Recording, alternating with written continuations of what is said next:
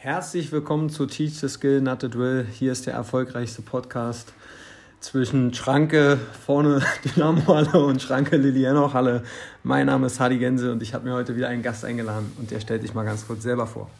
Hallo, mein Name ist John Mattes. Ich bin groß geworden bei den Eisbären bis zur DNL über Förderlizenzpartner. Habe dann irgendwann einen beruflichen Weg eingeschlagen und spiele jetzt wieder bei der Regionalliga aus Spaß und Freude und bin heute bei meinem Mentor Hardy Gänse. Danke, Hardy. Okay, es war die beste und schnellste Podcast-Folge ever. also normalerweise ist ja, ist ja Mantes nicht so, wie er jetzt gerade gesprochen hat. Das ist hier kein Verhör, ja, Kenny? Ja, ja okay. das ist noch ein bisschen Gewohnheit aus dem Bedding. Okay, okay ähm, ja, Chan, wir wollen kurz zurückblicken aus deiner Zeit als Nachwuchsspieler und du hast einen ganz anderen Weg eingeschlagen ähm, und darüber wollen wir heute sprechen. Erklär doch mal ganz kurz deine Zeit. Ab wann hast du wahrgenommen, dass du tatsächlich Eishockey spielen möchtest und dafür auch etwas investieren möchtest? Ab welchem Alter kam das so bei dir? Ja, also ich denke mal, so wie bei jedem Kind erstmal, klar hat jeder den Wunsch, Profi zu werden, aber dass man dann irgendwann sagt, okay, ich möchte es jetzt doch wirklich schaffen, um damit meinen Lebensunterhalt zu finanzieren, ich denke tatsächlich so um den Dreh so zwölf oder so, wo man wirklich darüber nachgedacht hat, auch man könnte es vielleicht schaffen, wenn man sich anstrengt, weiß ich nicht. Aber was ich auch gerade schon gesagt habe, das war auch der Punkt bei mir, wo es dann am Ende irgendwie so ein bisschen gescheitert ist. Es waren mehrere, aber ähm, ich denke so um die zwölf herum, wo man gedacht hat, vielleicht kann man es ja doch irgendwie zumindest in der DL schaffen. Mhm. Du hast ja, ähm, wie du ja eingangs gesagt hast, du hast alle Altersklassen bei uns durchlebt und mitgemacht. Wir sind zusammen auf in der Altersklasse U14 und U16 aufeinander getroffen. Mhm. Ich hatte dich vier Jahre. Ich weiß gar nicht, die Restrukturierung, da waren wir nicht, waren wir beide auch von betroffen? Nee. Nee, ich glaube nicht. Also die Einfrierung war das damals, also nee. waren es vier Jahre. Da war noch dein Papa bei mir. Ja, die ich, die ich hatte. Ähm, es gab ein, ein großes Highlight, war damals das Endturnier mit dem goldenen Jahrgang von Mannheim.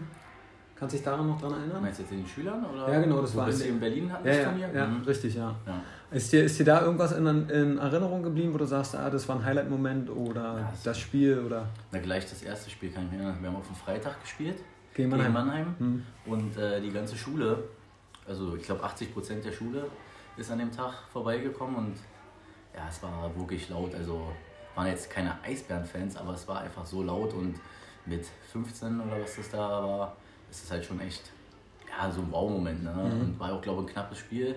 Obwohl die ja damals drei Seite, glaube ich, war dabei, äh, Karun. Ja, mhm. also die waren ja wirklich, da war ja das Nonplusultra, was Mannheim hatte. Und ich glaube, es ist relativ knapp sogar ausgegangen. Also mhm. war schön.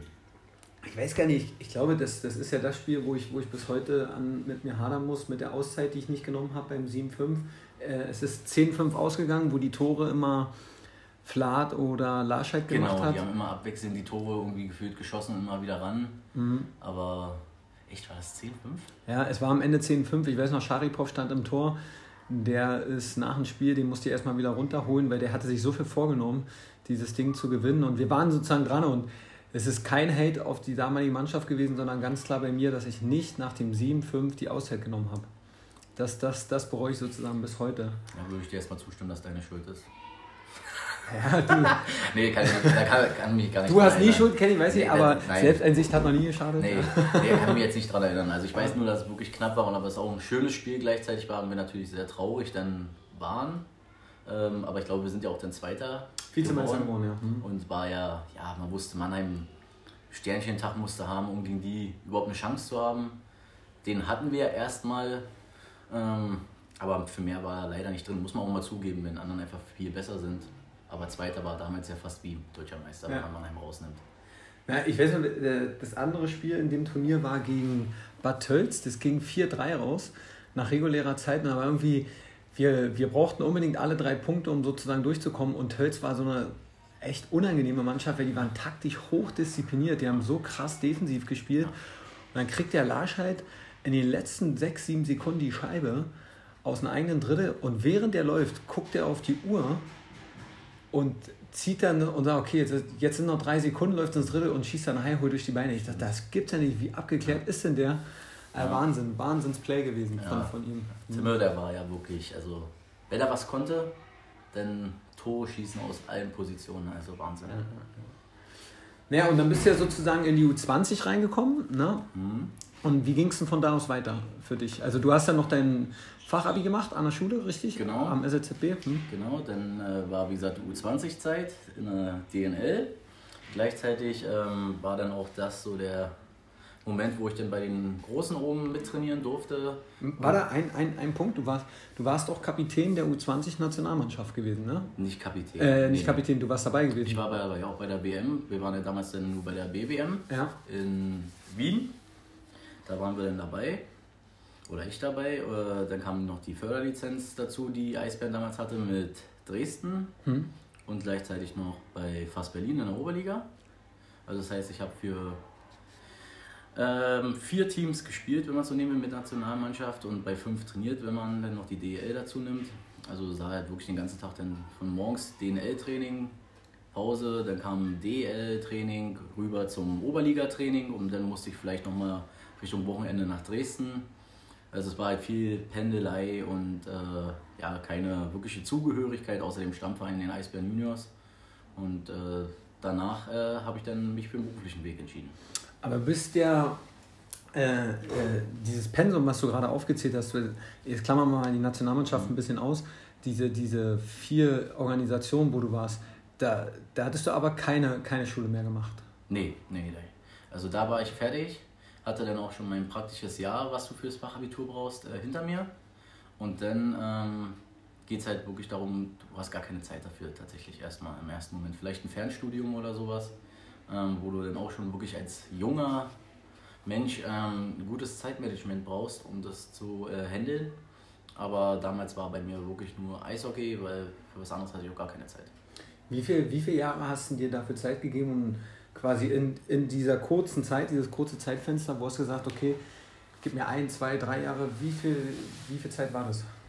Es waren im Endeffekt dann zwei Jahre. Zwei Jahre, danach habe ich den Schlussstrich gezogen. Und woran hat es in diesen zwei Jahren gehapert? Mhm, eigentlich so an ein paar Sachen, so zwei, drei Sachen. Also ich habe erstmal mitbekommen, wie es ist, das Leben denn so. Es wird auch die nächsten paar Jahre erstmal so weitergehen als junger Spieler. Da hat man viel drüber nachgedacht, denn äh, war es einmal, ich war, bin ein ziemlicher Familienmensch und äh, mag dieses Wegziehen eigentlich nicht so. Und das hat dann zum dritten Punkt geführt, dass ich gesagt habe, ich brauche dann aber auch ein Angebot, um das alles hinter mir zu lassen wo ich auch sage, es lohnt sich dafür. Also ich kann, ich möchte nicht exorbitant jetzt hier äh, mich überschätzen, aber so, dass ich wenigstens davon leben kann und die Zeit ordentlich überbrücken kann, bis ich dann vielleicht doch mal den größeren Sprung schaffe. Und das war alles damals nicht gegeben. Bei, von, von, von wem hattest du dann ein Angebot? Ähm, damals war es Dresden mhm. und Krimitschau. Äh, auch dann mit einer Förderlizenz. Ich glaube, damals war dann noch Dresden mit der Förderlizenz für Eisbär noch, mhm. für die DL.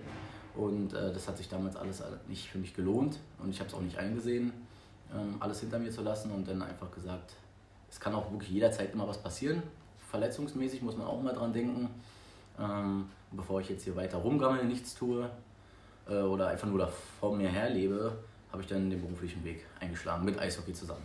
Also du hast dann sozusagen das ähm, die, deine Gehaltsvorstellung, die, die, die du hattest, zu dem Zeitpunkt, wo du den Schritt hättest komplimentieren können als Profispieler, war für dich zu wenig, um zu leben, um damit leben zu können.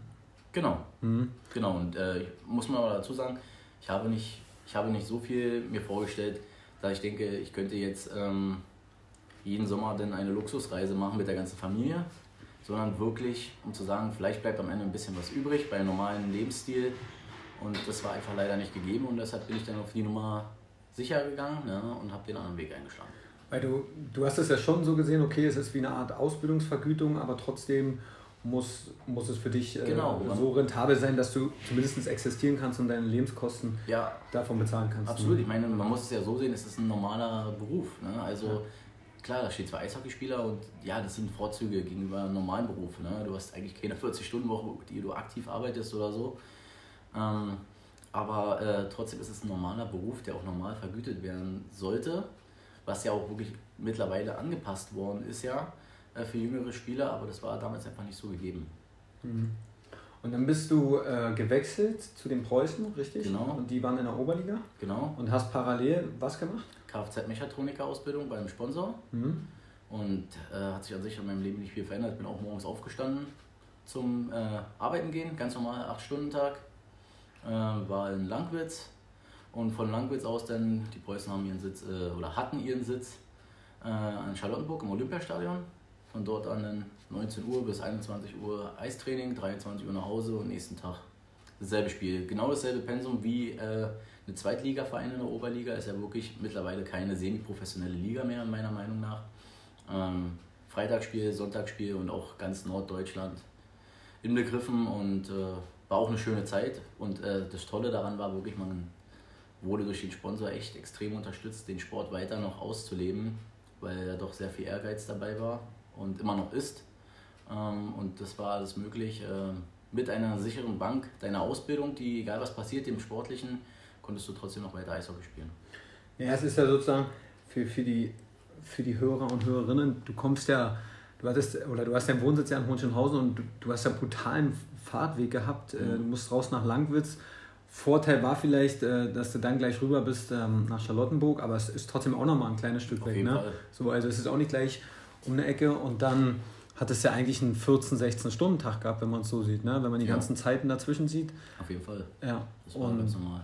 Und ähm, das heißt, das ist auch nur kompatibel gewesen, weil der Arbeitgeber, also jetzt der Arbeitgeber Ausbildung so gut mitgemacht hat. Das war ja zu dem damaligen Zeitpunkt Auto aus Mecklenburg gewesen. Genau, mhm. genau. Das war Auto aus Mecklenburg und äh, da die selber halt ein bisschen Eishockey-affin sind, ne, ähm, war das halt wirklich echt super, super Möglichkeit. Natürlich auch äh, damals kann man ruhig mal sagen, es ist ja organisiert worden mit über äh, Leonhard, mhm. ne, über Björn. Ähm, und äh, nein, es ist auch möglich mit einem anderen Arbeitgeber. Ganz viele machen es ja oder haben es trotzdem gemacht, obwohl sie einen normalen Arbeitgeber haben. Aber es ist plant. Also du brauchst eine gute Planung. Also es kann auch mal sein, dass du fürs Team da äh, dir freitags einen Urlaubtag nehmen musst oder so von deinen privaten Urlauben, ähm, weil du halt nach Tilburg fährst oder so. Ne? Da reicht es nicht, wenn du sagst, okay, komm später nachher fahren um 14 Uhr, weil du bist 10 Stunden unterwegs. Mhm. So, und wenn du auf dem Freitag dort spielst, dann äh, musst du halt gucken, wie du das hinbekommst. Äh, aber es ist auch möglich mit einem normalen Arbeitgeber, der jetzt kein Sponsor ist. Also für mich war, weil ich bin fast in der ähnlichen Konstellation gewesen, als ich meine Ausbildung zum Karosseriebauer gemacht habe. Für mich war nicht der Freitag so krass.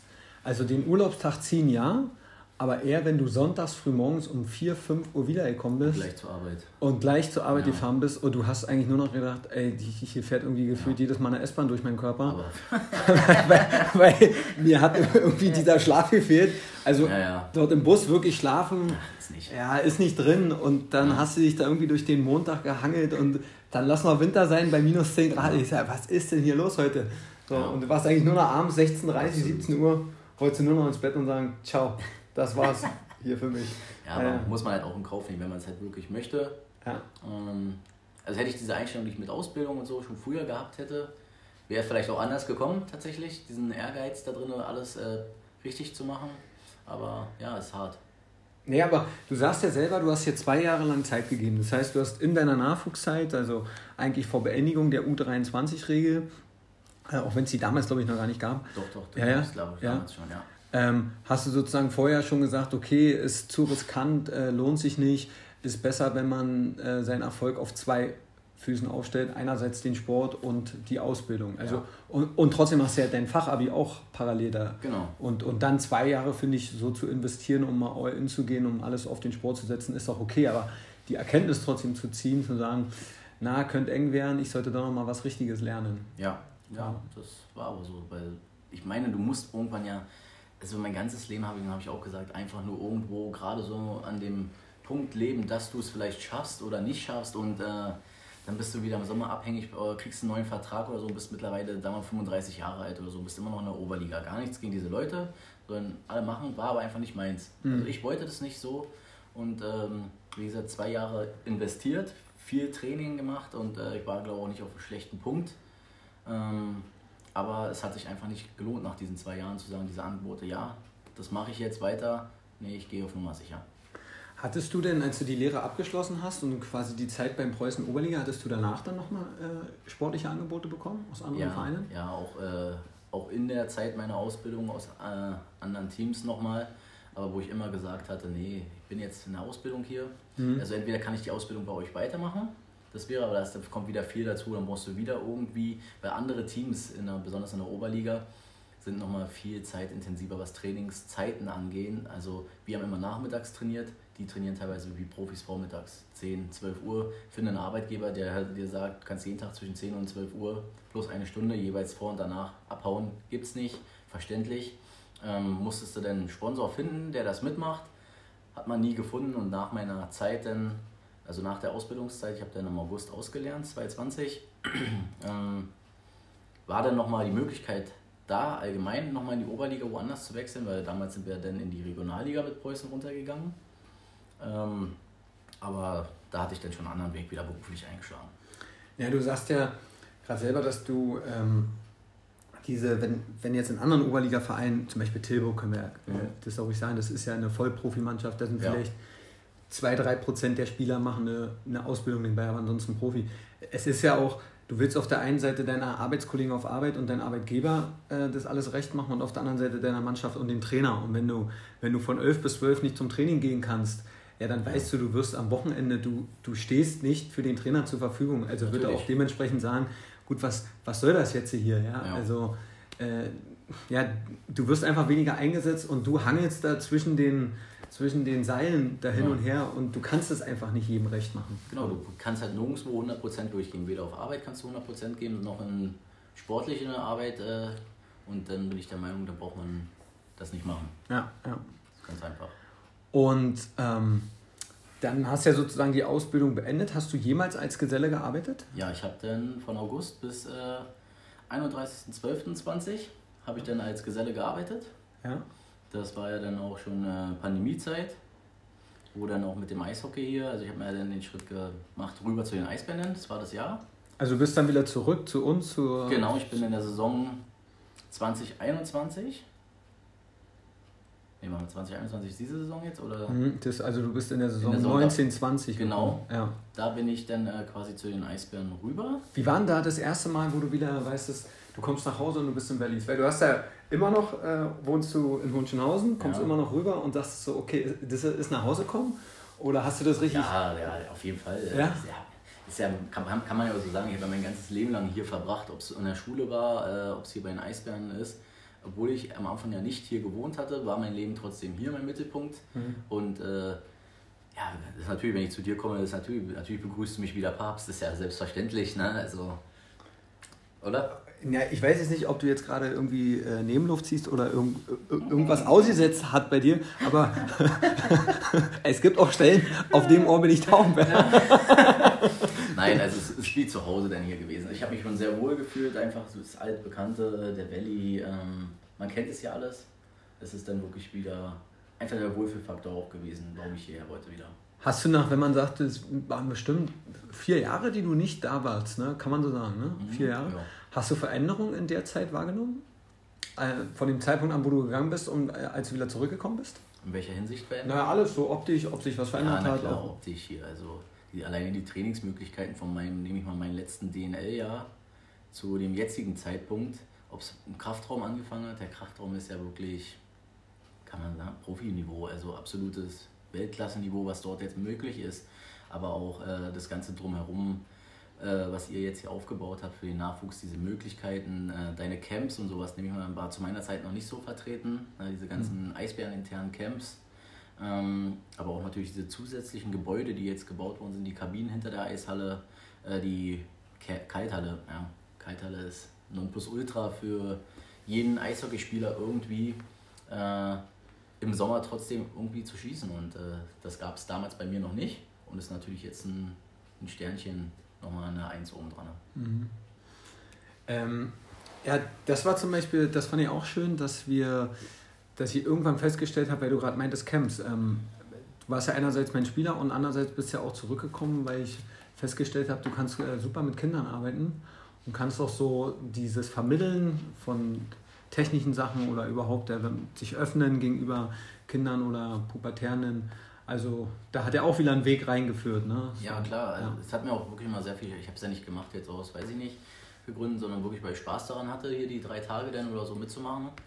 Ähm, weil ich es auch tatsächlich schön finde und vielleicht auch manchmal gemerkt habe, äh, hat er doch manchmal auch in meiner Laufbahn Übungsleiter, äh, die vielleicht nicht so äh, hinterher waren in dem technischen Bereich oder auch menschlichen Bereich, ähm, wie es hätte sein sollen. Und äh, dann sehe ich da jüngere Sportler, die einfach noch Spaß daran haben. Mhm. da ist mir wirklich wichtig, dass die Leute den Spaß auch dabei behalten. Ob sie jetzt gut sind oder schlecht, spielt für mich nicht mal eine Rolle.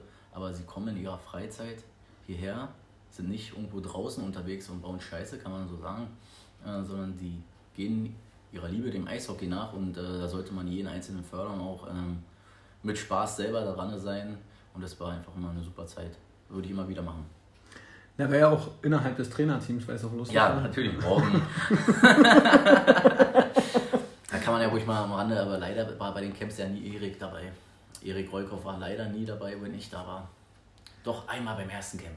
Ja beim gut, ersten, aber da war er wo ich ihn euch vorgestellt dabei. habe. Ja, aber da war er ja nicht wirklich dabei. Nee, er war nicht wirklich dabei, aber... Da, da war er ja nicht mal Praktikant, da war er ja... Ja, da, war, da muss man sagen, aber er hat ja mittlerweile, hat er ja hier wirklich auch, einen, so wie ich es gehört habe, einen ganz guten Stand ne, in der Truppe. Hat er, aber. Ähm, bisschen Highfly oder was? Ja, teilweise schon. Ja, ist schon wirklich so ein bisschen, aber liefer can fly. Aber ich weiß nicht, äh, vielleicht, ob deine Community das auch wusste, aber der ist auch in seinem letzten äh, Profijahr. Ja, komm, ist auch äh, Torwart des Jahres geworden. Ja, ne? ja, ja, das sagt er ja. Und zwar von Warnemünde bis, bis ins P9 hinein wurde er Torwart des Jahres. Ja, auch gerechtfertigt, muss man sagen. Ne? Ja, also. und das hat er ja auch in seiner Signatur zu stehen. Also da, da ist gar nicht sein Name, sondern Torwart des Jahres. Und jeder weiß sofort, ach, du bist es. So, ja. Nein, das ist ein super Typ. Das ist ein super Typ. Ja, ja. Äh, jetzt weiß ich gar nicht mehr, wo wir waren. also bei den Camps, ja. Bei, bei, den Camps, ja. Ja, ja nee, es hat sich viel verändert hier wirklich ja. ähm, zum Positiven hin. Was ich jetzt so als Externer, ich bin ja nicht mehr so mit drin, äh, sagen kann. Ja.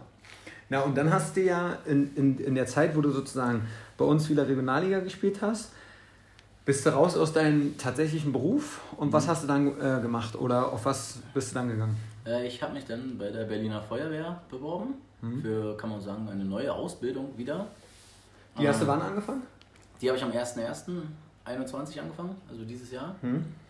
Ähm, weil eigentlich hatte ich dir immer ein Angebot gemacht, ne? Rund du hattest ja, ja. Du hattest ja. mal gesagt, ich soll mal als Trainer. Ja. Hatte ich auch äh, mit den Gang gespielt oder hatte, wollte mich auch tatsächlich äh, dafür entscheiden. Ähm, aber dann gab es die andere Möglichkeit mit der Feuerwehr, weil ich mich dort auch parallel natürlich beworben hatte und äh, habe diese Möglichkeit bekommen und äh, war dann für mich einfach der größere Wunsch tatsächlich. Also viel drüber nachgedacht gehabt schon in der ersten Ausbildungszeit, das zu machen und äh, wenn du die Möglichkeit hast, nimm sie. Mhm. Und das habe ich getan und äh, bin noch jetzt in der Ausbildungszeit drin und äh, hoffe, dass ich dann nächstes Jahr die Ausbildung abgeschlossen habe und vollwertiger Feuerwehrmann bin. Na, interessant ist, wenn ich, wenn ich so jetzt die Berliner Eishockey-Community sehe, die ganzen Spieler, fällt mir ganz oft auf, dass entweder viele zur Polizei gehen, zum Zoll oder zur Feuerwehr? Liegt es daran, weil wir so eine. Weil wir eine Teamsportart Ja, aber ja. dass wir so ein bisschen also, dieses Rudelgefüge haben, ne? Das ist ja auch, ähm, war auch tatsächlich damals dann für mich ja die erste Zeit, muss man so sagen, in der ersten Ausbildung schon und jetzt auch in der jetzigen bei der Feuerwehr, dass du mit Leuten zusammentriffst, die nicht alle erstmal, klar, wir haben alle den einen Gedanken, entweder die Kfz-Mechatroniker-Ausbildung oder die Feuerwehr zu bestehen und mhm. diesen Job zu machen. Aber trotzdem sind alle komplett unterschiedlich. Das hast du eigentlich, finde ich, in der Mannschaft eher weniger. Da hast du immer so ein, zwei Leute, die vielleicht ein bisschen anders sind, aber der Rest tickt ungefähr gleich und alle wollen irgendwie Eishockey spielen. Deshalb, mhm. so und jetzt war es das erste Mal für mich, dass ich nicht mit Leuten permanent über das Eishockey unterhalten konnte oder weiß ich nicht. Ähm, und ich habe es auch in diesem Bewerbungsverfahren gemerkt, äh, was natürlich bei der Feuerwehr ganz hoch geprägt wird, ist natürlich auch dieser Teamzusammenhalt, wie hat in der dir, Mannschaft. Hat dir da ähm, quasi diese Mannschaftssportart Eishockey äh, einen kleinen Vorteil gebracht? Also oder jetzt auch in deiner Ausbildung, dass du merkst, okay, du musst teamfähig sein, du kannst dich. Also ich hatte Situationen in der Ausbildungszeit, auch wo wirklich, wo Ausbilder auf mich zugekommen sind und gesagt haben, schön, dass du auf deine Kameraden oder auf deine Kollegen äh, so aufpasst und äh, dass du die mitziehst und so, weil für mich selbstverständlich ist, ne? weil ich meine, wir können auch nicht, ein Spiel kann nicht eine einzelne Person bei uns gewinnen, sondern immer zusammen und äh, aber den Gedanken, äh, den hattest du früher noch nicht ja, bei mir, ne? Na doch, doch, irgendwann dann, als ich von dir weg bin, ne? Weil dann habe ich gemerkt, okay, vielleicht muss ich doch mal was ändern. Willst du mich verscheißern? Ja, ich, du, du hast teilweise gesagt, ja, hier, ich spiele, lass mich auf die One-Timer-Position und dann hat gesagt, du pass mal auf, Kenny, ja, und dann guck dir die denk an den Schuss. Guck dir die Statistiken an, du. Ja, die, die Soßen auf der anderen Seite, Backdoor, du, die, die absolut von mir. Ja, beim Schneeflöckchen Cup oder so, weißt du? Muss man auch mal dazu sagen. bei, den Leut, bei, den, bei den Leuten, ja, die äh, die Verbindung zwischen mir und Hardy noch nicht so kennen, ja, wenn wir haben ja immer am Ende der Saison so ein kleines Freundschaftsspiel gemacht und da musste Hardy ja dann mitspielen, ne? Ja, Derbys, ja. Genau, ja, und, Derbys. Und, und was, wer was wollte immer mit mir zusammenspielen, ja, der Hardy Gänse wollte natürlich. Ja, weil ich Leute brauche, die auch Pässe spielen können. Aber du konntest nicht schießen, das hat dir immer gesagt. Ja, schießen Deswegen, konnte ich nicht, aber du brauchst ja auch keine Pässe spielen. Weißt du, ohne Vorlage gibt es kein Tor. Ja, das ist schon klar. Ja. Aber ich habe dir ständig gesagt, du bist für mich wertvoller auf der Blue Liner Position. Du ja. kannst verteilen. Und Hättest du wolltest du mal ein bisschen mehr mit mir trainiert. Hättest du mal ein bisschen mehr mit mir trainiert, du. Dann hätte ich auch Blue Liner haben können. Ich habe so intensiv krass mit dir trainiert, dass ich irgendwann gesagt habe, komm, let it flow. Lass ihn. let it flow. ja. Wäre vielleicht auch Torwart des Jahres geworden. Scheint ja nicht so schwer zu sein, ne? Nee. ja. okay, also das heißt, du hast jetzt noch ein Jahr Ausbildung vor dir genau. als Feuermann und dann ähm, safe, sozusagen. Dann bist du durch. Dann bin ich mit der Ausbildung durch bei der Feuerwehr. Ja, genau. Und äh, jetzt ist ja was dazwischen gekommen. Du hast dich ja leider schwer verletzt ja. diese Saison. Hm? Ich habe mir das Sprunggelenk gebrochen gleich im ersten Spiel. Ähm, ich habe noch viel Glück im Unglück gehabt, dass nichts Kompliziertes war oder so. Ich bin jetzt aber schon zwei Monate wieder in der Aufbauphase des Knochens. Ähm, ich denke, dass ich aber am Ende des Monats darf ich wieder arbeiten. Mhm. Ähm, Eishockey werde ich jetzt erstmal noch ein bisschen nach hinten stellen, weil doch das Berufliche aktuell einfach höher ist als das Sportliche, weil hier ist es aktuell nur noch Spaß. Ähm, aber dann vielleicht irgendwann mal wieder sportlich auch wieder dazu stoßen. Zählst du, äh, weil ich finde es immer schön, wenn Leute quasi wieder zurückkommen. Also auch das prägt ja einen Verein. Es geht ja nicht nur darum, dass wir immer abstellen, Profis oder sonst was, sondern so wie jetzt, du kommst zurück. Jetzt gehen wir mal äh, davon aus, dass du sportlich wieder zurückkommst in die Regionalliga. Ist ja auch wieder ein Zurückkommen, äh, mhm. egal wie man es nimmt. Aber wenn du auch dieses Kapitel zumachst, ähm, bestünde dann die Möglichkeit, dass ich sage, Kenny, willst du wieder als, als Trainer oder als Helfer, wenn deine berufliche Zeit das zulässt? Würdest du das Fall, auch machen? Ja, also wenn, also ich möchte auf jeden Fall irgendwie dem Eishockey Schön. erhalten bleiben, das ja. ist auf gar keine Frage. Äh, man muss halt immer durch den Schichtdienst, den du hast, äh, muss es dann koordiniert werden. Ähm, aber es wäre auf jeden Fall eine Option zu sagen, pass auf, als Trainer so ein bisschen äh, dazustoßen, helfen, wo ich kann, wäre immer was möglich, also wäre immer möglich bauen. Weil mir fällt es immer besonders auf, U7, U9, egal ob es jetzt Marcel ist, äh, Didi, Andreas Griem, die kommen sozusagen durch ihre Kinder alle wieder zurück und, und ich habe immer den Eindruck, wenn ich damit auf dem Eis bin, dass alleine, ähm, die, die sind zwar jetzt da als Helfer, aber sie waren ja ehemalige Eishockeyspieler, ist immer ein großer Push mehr im Training, wenn die sozusagen aus der Sportart direkt kommen und sind nicht nur in Klammern nur Elternteil und helfen uns, sondern haben immer diese Verbindung dazu, sowohl Verein als auch zu dem Sport, weil einfach ähm, die noch mehr Verständnis mitbringen von Anfang an wenn wir die Kinder ausbilden. So. Ja, und deswegen finde ich das immer toll, wenn Leute sozusagen immer wieder den Weg zurückfinden, egal wie. Ja, ja ist, ja, ist auch selbstverständlich irgendwie. Oder wenn du jetzt jemanden externes nimmst, der einfach, sag ich mal, den Trainerschein gemacht hat, nie vielleicht gespielt hat ja. oder sowas, ähm, der kann sich gar nicht böse gemeint, aber der kann sich erstmal nicht in diese Situation hineinversetzen, mhm. was wir alle schon irgendwie durchgemacht haben. Wo hat es dann bei der jeweiligen Person, wo hat es bei mir gehakt, was war der Punkt, wie wir es schon am Anfang besprochen hatten, äh, was hätte man mehr machen können oder weniger. Und das kann man halt gleich schon mit einer gewissen Leidenschaft, die man ja sowieso im Körper hat, den kleinen Kindern mitgeben und zu sagen, du, mit Ehrgeiz dabei sein, dann schaffst du es auch irgendwie vielleicht. Mhm. Ja, ja, stimmt, auf jeden Fall. Und ähm, zum Thema Feuerwehrmann, ist das so, hier mit offener Weste und Axt? Gehst du hier so rein? Für den Feuerwehrkalender, ne? ja, also, ja. also ist nicht so, ne? Nee, nee, nee. Breaking Point heißt, glaube ich, dieser, dieser eine Film mit Russell Crowe, glaube ich, ist der. Oder nee, Kurt Russell, der, der dann immer. keine Ahnung. Ja, jetzt, jetzt, jetzt sind wir wieder bei den amerikanischen äh, Feuerwehrhelden-Stories und ja. ohne Maske reinrennen. ja.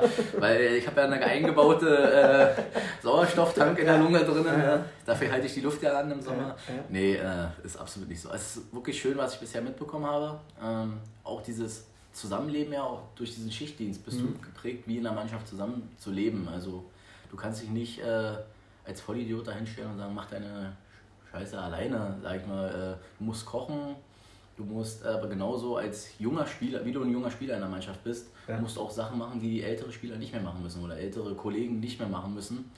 Ähm, und das ist einfach genau tatsächlich, glaube was ich jetzt bisher sagen kann, wonach ich mich auch gesehnt habe in meinem beruflichen Leben, so eine Aufgabe zu haben, dass ich sagen kann, ich habe jetzt ein Team hinter mir zu stehen, wenn was passiert.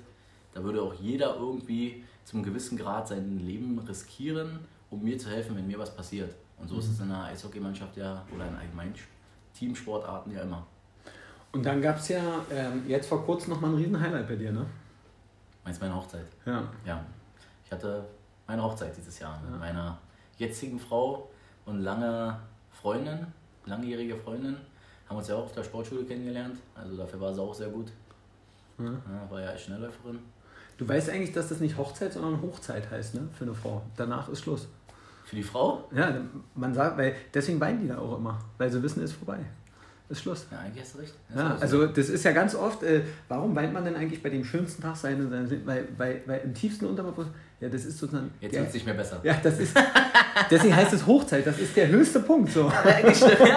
so. ja deshalb soll man noch alle 10 Jahre oder 15 Jahre mal die Hochzeit nochmal neu machen oder so. ja, ja, so, ne? Also. Nee, nee, es war sehr schön. War natürlich auch alles mit Handicap, weil. Äh, wie gesagt, die Standesamt war zwei Wochen nach der äh, ersten Operation am Fuß. Mhm.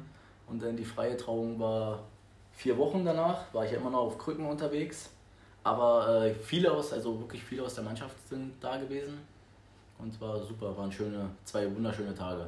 Na, da soll ja Erik dann auch den Feuerteufel gespielt haben, ne? Erik war da, genau. Ja. Und der war gut unterwegs, mhm. Spaß gehabt. Ja. Und äh, hat natürlich auch gleich allen erzählt, dass er Torwart des Jahres war. Ja, das, das war ja klar. Und dass ja auch äh, der große Wagen wurde nur nach ihm benannt. Ne? Ja, nee, nee, also äh, war schön. Erik war da, der war gut drauf und ähm, hat auch viele Stories hier erzählt von dir. Ja, war toll. Ja, ist like positiv, ne? Ja, immer positiv. Immer, ich gibt gar nichts Negatives. Was soll man da Negatives sagen? Ne? Also gut aussehen, gut gebräunt und massiv unterwegs. Ne? ja, nee, war wunderschön. Okay, also kann man ja zusammenfassen, ähm, weil der Tenor dieses, dieses Podcasts war sozusagen, egal äh, ob du ob du den Sport jetzt dich darin verfängst und sagst, oh Gott, das ist im Profibusiness nichts geworden. Ähm, nichtsdestotrotz kannst du ja etwas erlangen durch, durch, durch eine berufliche Ausbildung, durch eine weitere berufliche, du kannst trotzdem dem Sport treu bleiben, du kannst zu deinen Stammwurzeln zurückkommen, also zu deinem Verein, du kannst immer wieder was zurückgeben, wobei dir sozusagen der Sport, diese, diese, diese Teamfähigkeit irgendwie immer geholfen hat und du trotzdem einfach ein ganz normaler und solider Mensch geworden bist. So. Ohne, ohne dass es im Profibereich muss es nicht immer all the time ja, funktionieren, oder? So wie du es gerade gesagt hast, genau so ist es. Wenn du es schaffst als Profi, ist wunderschön, du hast deinen Traum erfüllt, aber du hast ja nicht nur einen Traum als Mensch. Wenn du merkst, es reicht irgendwann vielleicht nicht mehr, du möchtest aber auch nicht mehr, kann auch die Möglichkeit geben, dann findest du vielleicht deinen beruflichen äh, Traum irgendwo oder vielleicht auch deinen familiären. Ähm, und deshalb kann man wirklich nur sagen, wenn, äh, also wenn ihr irgendwie einen Weg seht, den ihr wollt, macht es, egal ob sportlich ist oder nicht. Es gibt immer irgendeinen Weg. Eine Tür geht zu, eine andere öffnet sich. Ob es der Sport ist, ob es die Familie ist oder das Berufsleben irgendwann. Hauptsache, man bleibt erst beim Eishockey treu auch, weil es wirklich einen prägt. Und äh, es hilft einem wirklich sehr, sehr weiter. Und deshalb bin ich immer auch ein Verfasser, kann man ruhig sagen, Kinder irgendwie zu irgendeiner Sportart zu schicken. Es muss mhm. kein Eishockey sein, es kann jede andere Sportart sein. Aber der Sport prägt die Jugend so sehr und macht aus ihnen bessere Menschen. Nicht jeden, aber aus den meisten.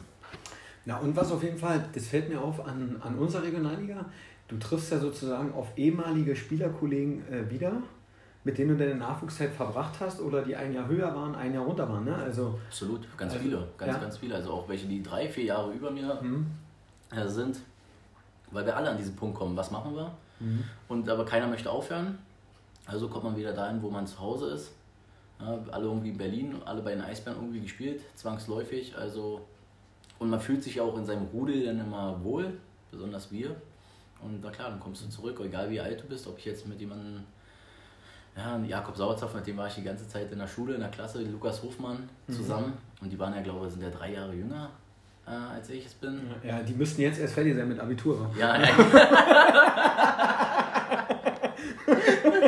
ja, ne, äh, nee, aber es ist natürlich, du freust dich total, denn äh, die Leute irgendwie nach vier Jahren oder so tatsächlich wiederzusehen. Ja. Auch die alle guten und schlechten Zeiten, die du hattest, aber dann denkst du dir so, ja, mein alter Klassenkamerad und Sport.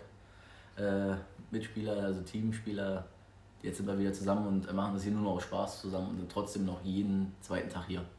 Und wie gehst du damit um, wenn zum Beispiel Kini, ja? Kini ist ja auch da, ich glaube, er ist ja. 89er oder 90er Jahren gewesen. Oder ist, ähm, wenn der die Ansagen verpasst und sagt, so, du musst jetzt das und das machen? Ja, ist schon, ist natürlich nochmal was anderes. Aber man muss jetzt auch bei Kini, ist ein Sonderfall in der Mannschaft jetzt, äh, dadurch, dass er sich selber menschlich so gut einschätzen kann, dass er weiß, dass er manchmal viel da ist, aufgrund, dass er dann als Trainer ja hier aktiv ist. Äh, dann kann er mal nicht so viel da sein, weiß er aber genau seine Position im Team. Also jeder weiß, dass Kini da ist und dass er ein erfahrener Spieler ist, äh, Trainer. Ähm, und er darf natürlich immer was sagen. Und ein Sniper. Ein Sniper, ja, absolut. Mhm. Äh, nicht nur auf dem Eis, weißt du auch, dass er ja äh, Spielekonsolmäßig auch unterwegs ist. Ah, ja. Das ist ja. Das ist nicht mehr meine Zeit. Ich weiß, ja, ich ihr, weiß, ich weiß. Ihr bist, mit der Technik bist du völlig überfordert. Nee, das, das geht nicht um die Technik, das ist nicht, sondern dieses Spielen. Das ist. Äh ist, ein, äh, ist nochmal ein kleines Abbauen des Stress, den man so über den Tag entwickelt. Du setzt dich halt auf dein Fahrrad da zu Hause in deinem ja, Keller, Beispiel. weißt du? Nicht im und, Keller. Ja, ja, na klar, im Keller. Du, anders darfst du das Fahrrad nicht aufstellen. Mein View, Alter. Ich guck raus, ja. Ich sehe nur noch mein goldenes Getreide. nee, äh, Kini ist auch ein. Der weiß ganz genau, wo er steht in der Mannschaft und wenn er auch eine Ansage macht, dann äh, hört auch jeder zu und äh, sagt, ja, hast recht aber er weiß auch, wann er keine Ansage machen kann, weil er vielleicht einfach selber auch vielleicht einen schlechten Tag hat oder sich jetzt drei, vier Wochen rausnehmen musste. Aber äh, es funktioniert absolut jetzt in dem Alter, dass du ganz verschiedene Altersklassen zusammen hast, wenn man es so nennen möchte. Es funktioniert. Mhm. Okay, Kenny, ähm, war sehr, sehr interessant. Du musst ja jetzt gleich rüber zur Physiotherapie, ne? Genau. Wegen deinem Fuß. Genau. Ähm, hast du noch ein Wunschthema? Oder möchtest du jemanden grüßen oder Hallo, vielleicht der Mama mal Hallo sagen, Eierbrötchen vorbeibringen oder so. ja, hallo Mama erstmal. Ne? ähm, Hardy ist ein bisschen traurig, dass du keine Rührei-Brötchen vorbeigebracht hast. Ja. Aber einer, so war das früher ja auch schon. Mit einer Prise Salz, ja. Mit einer Prise Salz. Aus der Hand gestreut. Genau. äh, aber sonst äh, hat er mich hier sehr gut behandelt, hat mir Kaffee angeboten, also ein guter Gastgeber. Danke. Ja, ja, musste ich sagen, Leute, sorry. äh, ja, jetzt habe ich tatsächlich meine Frage vergessen, die ich noch hatte. Was hatte ich vorher zu dir gesagt? Na, ob, ob du noch, noch also ich habe dir noch... Ja, ja, aber was, hat, was hatte ich vorher zu dir gesagt? Welche Frage ich mir vorstellen könnte noch für die ja, nächsten Themen? Ja, du meintest, eine Frage wäre, wenn ich es richtig verstanden habe, ähm, ähm, in der U20. Äh, ah ja, genau, stimmt. Das, ja. das war, glaube ich, ja, Endjahrgang. Ob äh, es sich lohnen würde, als U20-Spieler, als Endjahrgang äh, noch in der U20 zu spielen. Genau, das, man, das, das war die Frage, ja. Äh, vielleicht un, also über, äh, nee, unterfordert ist schon in diesem Bereich und doch äh, vielleicht schon irgendwie anders. Also vielleicht mal mit jemandem sprechen, wie der sich dazu, Leute, wie sich die, wie die das einschätzen, die Situation, mhm. zu sagen, ist es noch sehenswert für den Spieler, mhm. gut für seine weitere Ausbildung, weil er ist ja noch lange nicht am Ende angekommen als 19-Jähriger? Also das ist auf jeden Fall eine interessante Frage. Eins vorab kann man sagen, ich glaube, es gibt manche Spieler, die, die, die spielen deswegen Endjahrgang um 20, weil sie noch die schulische Ausbildung haben, weil ja, sie 13. Äh, Klasse Abitur haben und dann Natürlich. brichst du normalerweise nicht ab dein Abitur. Nee, wenn man, solltest du auch nicht. Ja, solltest du eigentlich nicht machen.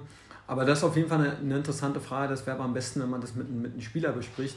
Ich aus meiner Sicht würde jetzt sagen, okay, wenn er der Endjahrgang ist, welchen sportlichen Reiz hat er denn jetzt? Weil es ist ja erstmal keiner über ihn. Es kommt ja nur von unten der ja. Druck. Und wenn er jetzt sozusagen aufgrund seiner Physis oder seiner spielerischen Erfahrung dort äh, einer der Besten ist, dann hat er irgendwo, würde ihm vielleicht den sportlichen Reiz fehlen, dass er, dass, dass er oben raufpacken kann. Aber da wäre, glaube ich, ähm, das Gespräch besser mit einem, mit, mit Spieler, der unmittelbar davon betroffen ist. Genau, ja. das wäre ja, das ist eine interessante wie er es sieht. Ja, das ist eine interessante Frage. Okay, Kenny, ich glaube, wir haben auch ähm, zwischendurch äh, den, den Trash Talk eingebaut mit, wie, wie ist er nochmal Torwart des Jahres? Erik Reukauf. Ja, stimmt, der, das war ja Bitte, du musst es aber richtig betonen. Das ist Erik Reukauf, Torwart des Jahres. Sagt er das wirklich immer so, ja? Nein, er sagt es nicht so. ja, ich glaube, ich glaub, dass er sich wirklich immer so vorstellt. Also er sagt erst Torwart des Jahres? Nein, also man muss eine Sache mal wirklich über Erik sagen. Wenn, der, wenn wir unter uns sind, dann sagt er es genauso. Dass ja. er erst Torwart ist, ja, und also dann sagt er seinen Namen, ne? Nein, wir, wissen ja, wer er ist. Ja, aber, aber er sagt er, guten Tag, hier ist der Torwart des Jahres, so nach dem Motto so, ja. Ja, ja. Aber wenn wir extern unterwegs sind, ist er ein wirklicher Gentleman. Also, ja, das, das, das, also das glaube ich. Das kann man, da kann man ihm nichts vorwerfen. Er das ist wirklich ich. ein absolut gut erzogener Mensch mhm. ähm, mit Manieren. Aber wenn er dann noch die externen Leute besser kennengelernt hat, ja, dann ist, ja, natürlich auch, kommt ja. erstmal die Biografie raus und dann. Du, der hat zum Anfang, wo der, wo der sich hier vorgestellt hat, ich sage, okay, jetzt hast du wieder so einen verkorksten Torwart, der, der irgendwie nichts, nichts rausbringt, der nicht witzig ist, nicht lustig. Und dann wirklich so nach zwei Wochen, dann, mhm. dann kam mal eine Spitze und dann dachte okay, jetzt so allmählich kommt er hier rein in dieses Haifischbecken. Und davor war der so total reserviert und ganz nett. Und, und dann hast du wirklich sein wahres, sein Torwart ja. des Jahresgesicht ja, gesehen. Ich meine, er ist halt auch ein normaler Eishockeyspieler. Man muss halt eins sagen, sozusagen bei unserem ersten Camp, wo ich ihn ja mit dazugebracht habe. Ja. Ne? Äh, da kam ja Erik zu mir und hat ja gesagt, nachdem wir beide wieder unsere Glanzmomente um 6 Uhr morgens hatten, ja, ja. gleich mit einer netten Begrüßung angefangen haben. Morgen. Äh, morgen. Zehn Minuten zu spät ist. Ja. Morgen. ähm, hat er, kam er dann nach dem ersten Tag zu mir, als wir dann abends zum Training gefahren sind. Du sag mal, ist das eigentlich die ganze Zeit so ein Dussel jetzt hier Quatsche? Oder? ich sag's, und mir ist das aber ja nicht mehr aufgefallen, weil für mich völlig normal war, die ganz normale Unterhaltung. Und da hat er, hat er, er noch wirklich, der hat Bedenken gehabt, ey, nicht, dass ihm da zu viel Quatsche ist und weiß ich nicht allem. Und jetzt, wenn ich mittlerweile mit ihm unterhalte, ist naja, es genauso. Normal ist es nicht, sondern äh, so ist es ja in der Gruppendynamik auch wie, auch wie bei dir. Wir, wir passen uns dem schwächsten Glied dann an. Also eigentlich haben wir, würde ich sagen, ein ganz gutes Niveau, aber man merkt mal, okay, dann eben die, die ein bisschen brauchen und so. Und dann. ja, also ich ja. äh, nenne es dann immer gerne, dass wir dann, wir finden auch die Zeit mit euch zu spielen. So, ne? Ja, ja, ja. ja. So ja. Äh, können wir das stehen lassen und so können wir das jetzt hier auch beenden. genau mit diesen Worten in diesem Sinne. War. Ja, okay, in diesem Sinne. Ähm, Gut, dann Kenny, danke ich dir für deine Zeit. Ich danke dir. Ja, äh, wenn ihr da draußen was habt, wenn es euch gefallen hat, Daumen runter, Daumen hoch äh, für Chan. Daumen hoch.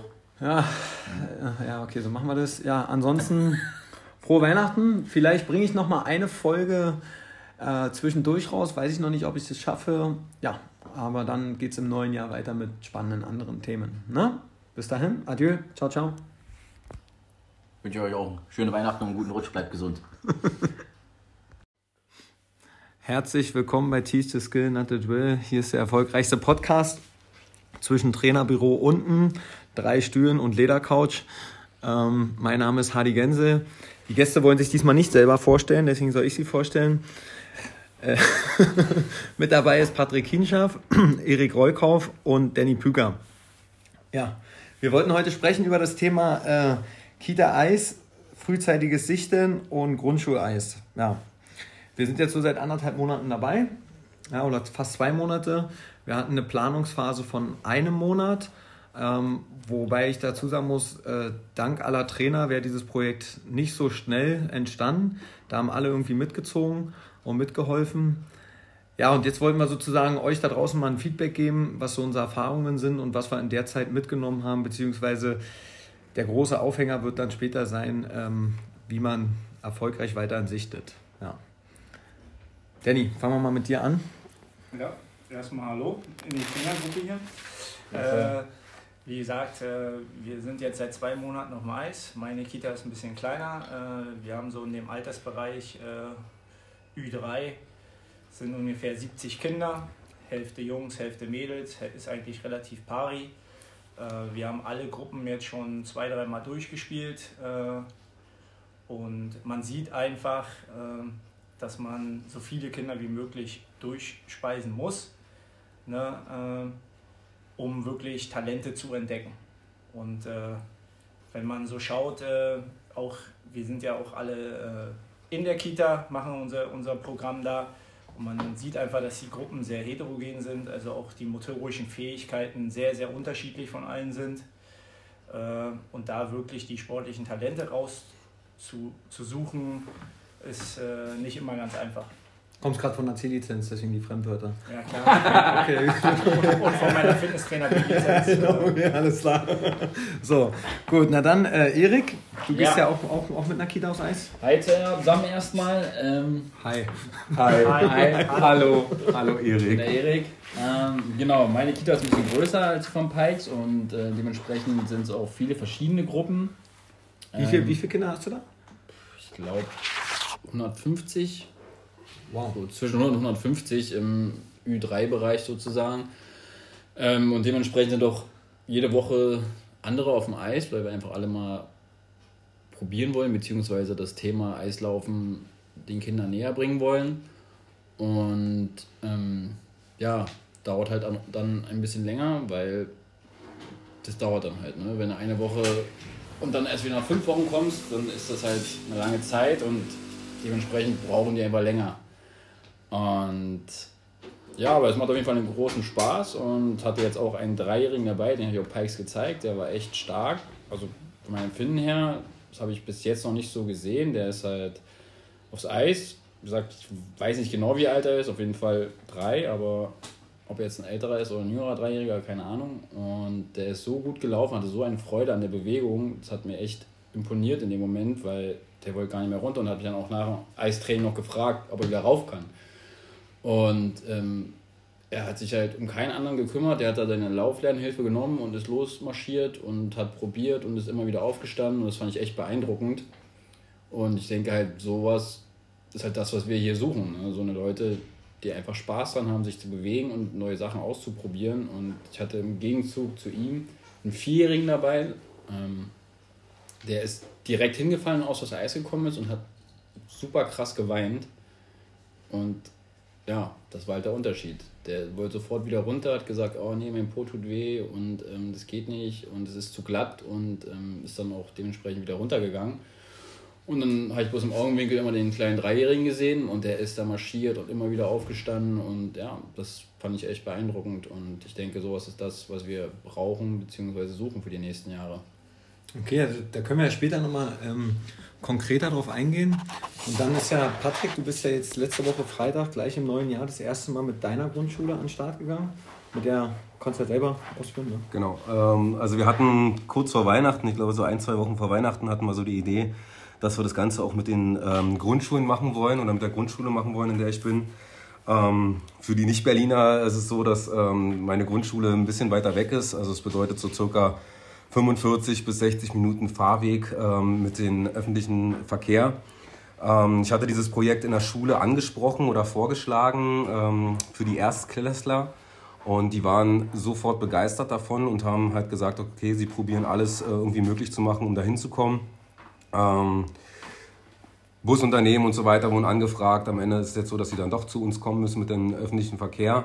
Sie waren jetzt auch das erste Mal da, die erste Klasse. Ähm, hat auch alles super funktioniert, ähm, organisatorisch, dass sie da hingekommen sind. Taschen wurden hergebracht und so weiter. Mit Elternunterstützung haben die Eltern gefragt, ob sie da unterstützen können. Das wurde alles ähm, auch soweit gemacht. Waren jetzt das erste Mal mit der Klasse auf dem Eis. Ähm, Wie viele? Ähm, circa 25 Kinder waren es gewesen. Super. Ähm, auf dem Eis, also eine ganze Klasse. Bei der Klasse war es jetzt auch so, dass wirklich alle auch ähm, von, von zu Hause aus die Erlaubnis hatten, alle auch durften, alle auch mit ähm, entsprechenden Klamotten schon kamen, also alle mit so einem kleinen Schneeanzug an sozusagen, ähm, hatten alle eine ähm, ja, Schutzausrüstung mit Ellbogenschoner und Knieschoner, also vom Inline-Fahren und so weiter hatten sie dabei. Fahrradhelme, wer jetzt keinen dabei hatte, hat er halt von uns eingestellt bekommen. Und ich muss sagen, also klar, es ist schon ein krasser Unterschied von Kind zu Kind. Also manche Kinder sind da wirklich aufs Eis und haben sich an der Bande festgehalten. Manche Kinder sind aufs Eis, die haben mir auch schon vorher gesagt, dass sie auch schon mal auf dem Eis waren. Ähm, und sind dann halt schon alleine losgelaufen, ohne halt irgendwelche Gehhilfen oder was auch immer. Ähm, also was halt wirklich äh, Wahnsinn war, dass ich vorher mit der Lehrerin gesprochen hatte und gesagt habe, naja, wir haben eine Dreiviertelstunde bis Stunde Zeit. Ähm, ich gehe mal davon aus, dass nach so einer halben Stunde die ersten Kinder schon sagen werden, äh, mir reicht's, ich gehe runter, ich bin K.O. oder bin fertig oder was auch immer. Ähm, das war überhaupt nicht der Fall. Also ich musste wirklich nach einer Dreiviertelstunde muss ich das Ding dann wirklich abbrechen quasi. Also ich glaube, die wären noch Ewigkeiten weitergelaufen. Ähm, klar waren auch, wie gesagt, welche dabei, die noch mit Gehhilfen laufen mussten, aber was halt auch extrem zu sehen war, war wirklich zum Anfang viele oder einige mit Gehhilfen und zum Schluss wurden halt diese Gehhilfen immer weniger benutzt. Also das war schon in dieser einen Einheit zu sehen, weil sie halt wirklich Lust darauf hatten. Ähm, was ich halt gemacht habe, ist halt so das Ganze mit so einem Spaßfaktor mit reinzubringen, dass ich sie halt mal so übers Eis gezogen habe. Natürlich nur unter der Bedingung, dass sie halt auch ohne Gehhilfe laufen können oder ohne die Gehstützen laufen dürfen, äh, laufen können. Ähm, und da hat man dann wirklich schon gesehen, wie viele sich dann ähm, versucht haben, daran zu trauen, die Gehhilfe wegzunehmen, selber zu laufen. Ähm, gut, ist ja eine erste Klasse, also alle so fünf, sechs Jahre alt, wenn mich nicht alles täuscht, so in dem Dreh. Ähm, vielleicht schon der erste sieben.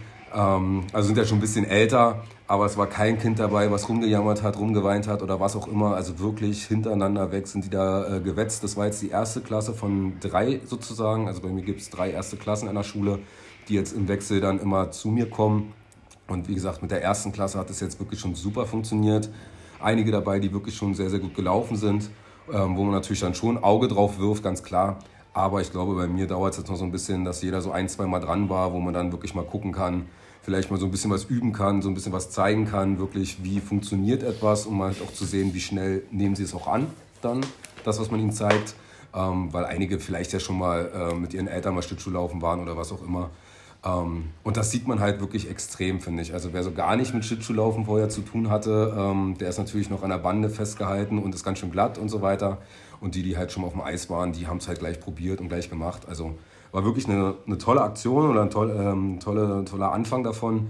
Ähm, wurde auch gleich in der Schule so kommuniziert, ähm, dass alle begeistert waren und die anderen Klassen freuen sich jetzt auch dann sozusagen zu uns zu kommen und das zu probieren. Ähm, und ja, mal gucken, wie es jetzt dann weiterläuft mit dem Projekt. Ja interessant wird der, wird der Austausch, so sagen wir mal, nach einem Vierteljahr werden. Ja. Weil wir haben ja mit der Kita-Gruppe zuerst angefangen und wir haben uns ja auch bewusst entschieden, die erste Klasse mit reinzunehmen, weil sie von der Altersstruktur auf jeden Fall noch zu uns dazugehören. Wie schnell entwickelt sich ein Kind von drei bis sechs in dieser kurzen Zeit und wie schnell entwickelt sich vom, vom fünften bis zum sechsten Lebensjahr? Es, es ist, glaube ich, manchmal so, dass sich ein Grundschulkind, erste Klasse, einfach schneller von der, von der, ja. von der Wahrnehmung von der Umsetzung her ist als so ein 3-, 4-Jähriger. So, und deswegen denke ich so immer, die Altersklasse, deshalb haben wir uns ja dafür entschieden, ja. die mit reinzunehmen. Wenn wir jetzt für die Zukunft denken, vielleicht mal auch an die zweite Klasse noch denken, falls wir da wirklich ein paar Spätentwickler drin haben.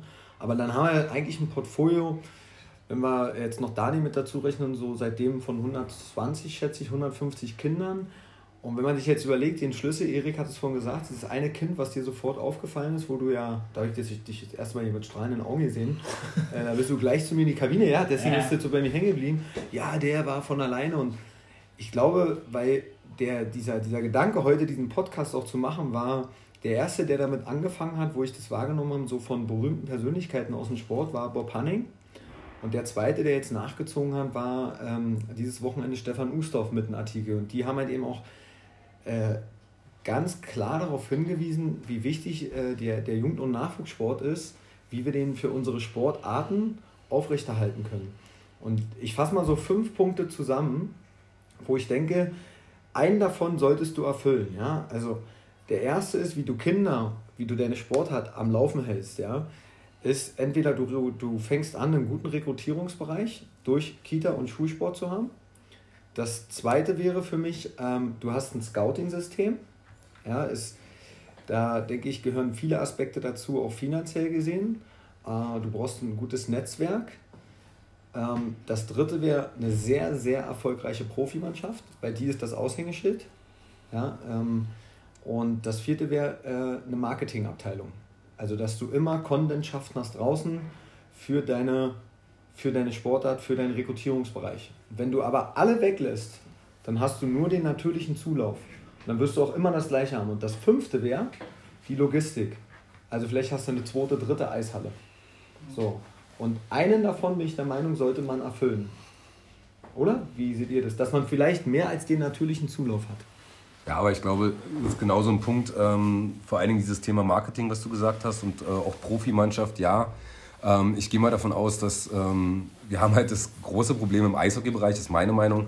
Wir haben halt in Anführungszeichen Konkurrenten äh, mit dem Fußball, weil es halt sehr, sehr einfach ist, Fußball zu spielen. Also zumindest, äh, dass ich ein Kind spielen lassen kann, weil es gibt viele Vereine, es gibt viele äh, Fußballplätze und so weiter. Es ist relativ einfach, so, ein, so einen Ball zu kaufen und dem Kind einfach mal zu sagen, schieß mal damit ein bisschen oder lauf mal mit dem Ball ein bisschen. Da ist ja Eishockey schon sehr, sehr komplex.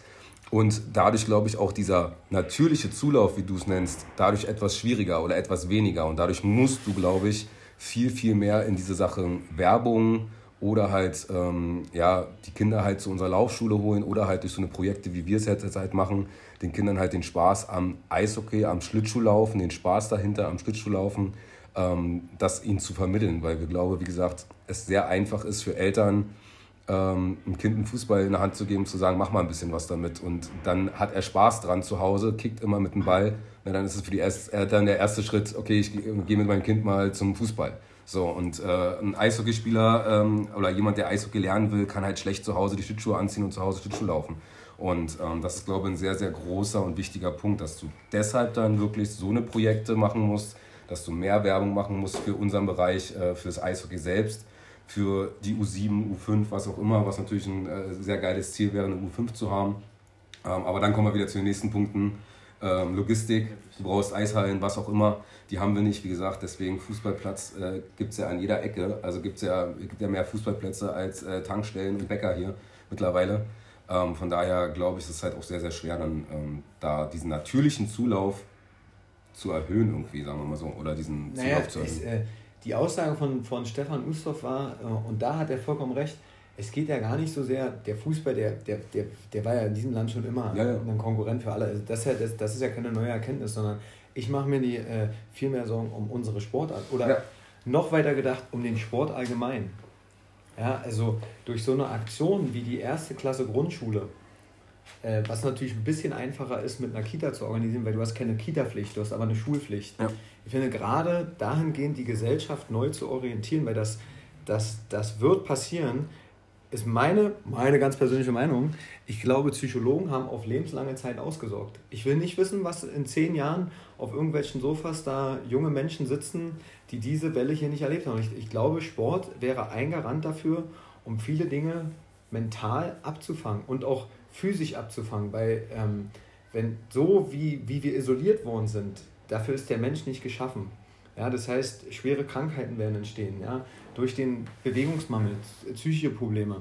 Und wenn sich am Ende daraus resultiert, dass sich Sportarten abschaffen, mache ich mir echt, echt wirklich große Sorgen. Und ich finde, nur zu behaupten, wir gehen in die Schule, um dann nur noch zu unterrichten, glaube ich, nein, wir müssen äh, äh, viel mehr Fokus auf den Sport legen. Und das genauso durch solche Projekte. Ich weiß nicht, ob, ob irgendwelche Ministerien sagen, ja klar, wir müssen hier, aber wir, wir müssten, glaube ich, mit gutem Beispiel, was wir jetzt machen, vorangehen. Und äh, wer weiß, für was es gut ist. Also jetzt, wie mit, dem, mit deinem Kind von, von Erik.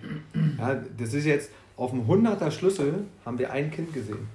Ja. Muss man sich mal vorstellen, ja? Also, oder Danny? Ja, du hast in vielen Sachen recht. Äh, Patrick hat auch viele Sachen gesagt. Es ist immer die Sache, wie ist das Angebot da? Ne? Was für ein Angebot können wir schaffen, ne? um Kinder ranzuholen? Und umso weniger Angebote da sind, ne? Aufgrund auch von Corona, die möglich waren, sieht man das auch. Ne? Dass die Kinder weniger sich bewegen, weniger miteinander spielen, auch interagieren. Also, ich seh, also wir sehen es ja dann auch täglich und wöchentlich in den Kitas. Ne? Ähm, die Kitas, die wir betreuen, wir machen ja viel Sport mit den Kindern. Dadurch gleichen wir viele Sachen aus, aber auf die breite Masse gesehen mhm. Wird es natürlich schwierig. Ne? Und äh, Patrick hat es richtig gesagt, wir haben einfach das Medium Eis, ne? was, was immer schwer ist. Äh, Kinder, wir brauchen dieses Medium Eis. Ne? Klar können wir sie mit Floorball ranziehen äh, oder mit, mit anderen Angeboten, aber unser Hauptaugenmerk ist immer noch, dass sie auf Schlittschuh laufen können und da ist halt ein sehr, sehr großes Problem logistisch gesehen. Ne, was für Eishallen, was für Angebote können wir schaffen, dass wir so viel wie möglich Kinder aufs Eis holen. Jetzt mit unserem Kita- und Schulprojekt, was jetzt wirklich entstanden ist, dass wir auch viel mit denen aufs Eis gehen, ist es schon top. Ich glaube, da werden wir auch viele Kinder gewinnen können. Aber irgendwann die breite Masse, ne, da, dazu gibt es einfach zu wenig Eishallen. Ja, also das, das ist dann wieder das Thema Logistik. Ich, ich glaube, das wird auch schwer um, umzusetzen für die nächsten 10 Jahre oder 15 Jahre, dass wir flächendeckend in Deutschland mehr Eishallen bekommen, äh, weil das ist dann auch eine finanzielle Sache. Aber ich glaube trotzdem, auf was ich hinaus bin, ist, 150 sichten wir und einen. Ja, ist jetzt einfach muss man eine Zahl. Ich weiß nicht, wie das, weil wir das vorher noch nicht hatten. Haben wir vorher 150 Kinder gebraucht vor Corona, um einen rauszupicken? Also geht das jetzt eigentlich schon los? Dieses, diese große Problematik, dieser Bewe Du hast jetzt von dem Medium Eis gesprochen. Ich, ich, ich meine noch allgemeiner diese, diese Bewegungsarmut, die durch Corona entstanden ist. Weil, die, weil der Mensch, die Kinder wohnen isoliert. Das sind nicht wir. Der Mensch ist nicht dafür geschaffen, auf 70 Quadratmeter sich isolieren zu lassen. Wir sind, wir, wir, wir äh, schon, schon zu Urinstinkten zurück mussten wir für unser Essen jagen gehen. Darauf bin ich hinaus. Wir mussten Kilometer von Kilometer laufen. Ja, das ist so, Patrick. Also, also für mich persönlich ist das hier jetzt, ich will hier nicht den Teufel an der Wand malen, aber. Na, ich glaube einfach, dass die ganze ja, Gesellschaft sich einfach geändert hat. Weil alles schnelllebig ist. Äh, die Eltern müssen beide arbeiten, haben wenig Zeit. Die Kinder äh, sind nicht mehr so viel draußen und spielen. Ne? Es gibt andere Medien, ob, ob Playstation, Computer, auch im kleinen Alter Handys. Äh, wenn du siehst hier die Dreijährigen, die, ja. die entsperren dir dein Handy, äh, machen sie YouTube an. Äh, dieses Rausgehen, dieses Kreative, diese, diese Bewegung, natürliche Bewegungslehre, die die lernen, ist in der breiten Masse einfach geringer. Ne? Und wir müssen halt schauen, okay, dass wir durch Angebote das so gut wie möglich wieder aufleben zu lassen und dass auch mehr in genau. Kindergärten und in Schulen passiert. Genau, also das, das meine ich ja. Das ähm, ist ja ein gesamtgesellschaftliches Problem. Genau, richtig. Und, und da bist du jetzt auf, auf, auf dem richtigen Weg. Es geht ja nicht darum, es ist ja nicht weg, es ist alles noch da, aber du hast gerade das Wort gesagt, heute nennt man es Angebote schaffen. Du musst dafür Angebote schaffen und das wahrscheinlich auch äh, initiieren, dass, dass, dass Leute es wahrnehmen. Mal ein Beispiel, das habe ich vorhin zu Philipp gesagt äh, ich war in Grimmelschau und da lag Schnee. So, nun haben wir hier in Berlin relativ selten Schnee und ich sehe nach dem Warm-up, ja, du lachst, aber da ist es mir wieder, wieder so typisch eingefallen, wie meine Jungs nach dem Warm-up äh, so fertig waren und gucken alle Richtung Schnee. Und dann ist mir, okay, irgendwie schon traurig, wenn, wenn sie jetzt den Schnee nicht mal anfassen und dann sagt, komm, wir gehen alle darüber, da wo viel Schnee lag, mach so eine Linie in der Mitte, sag hier, ihr teilt euch auf, Hälfte, Hälfte und ich stehe genau in der Mitte. Und jetzt dachten die, die müssen im Schnee Pendelläufe machen. Und ich sage, nee, jetzt machen wir für 60 Sekunden Schneeballschlacht. Du, wie die Kinder. Und er sagt, ey, krass.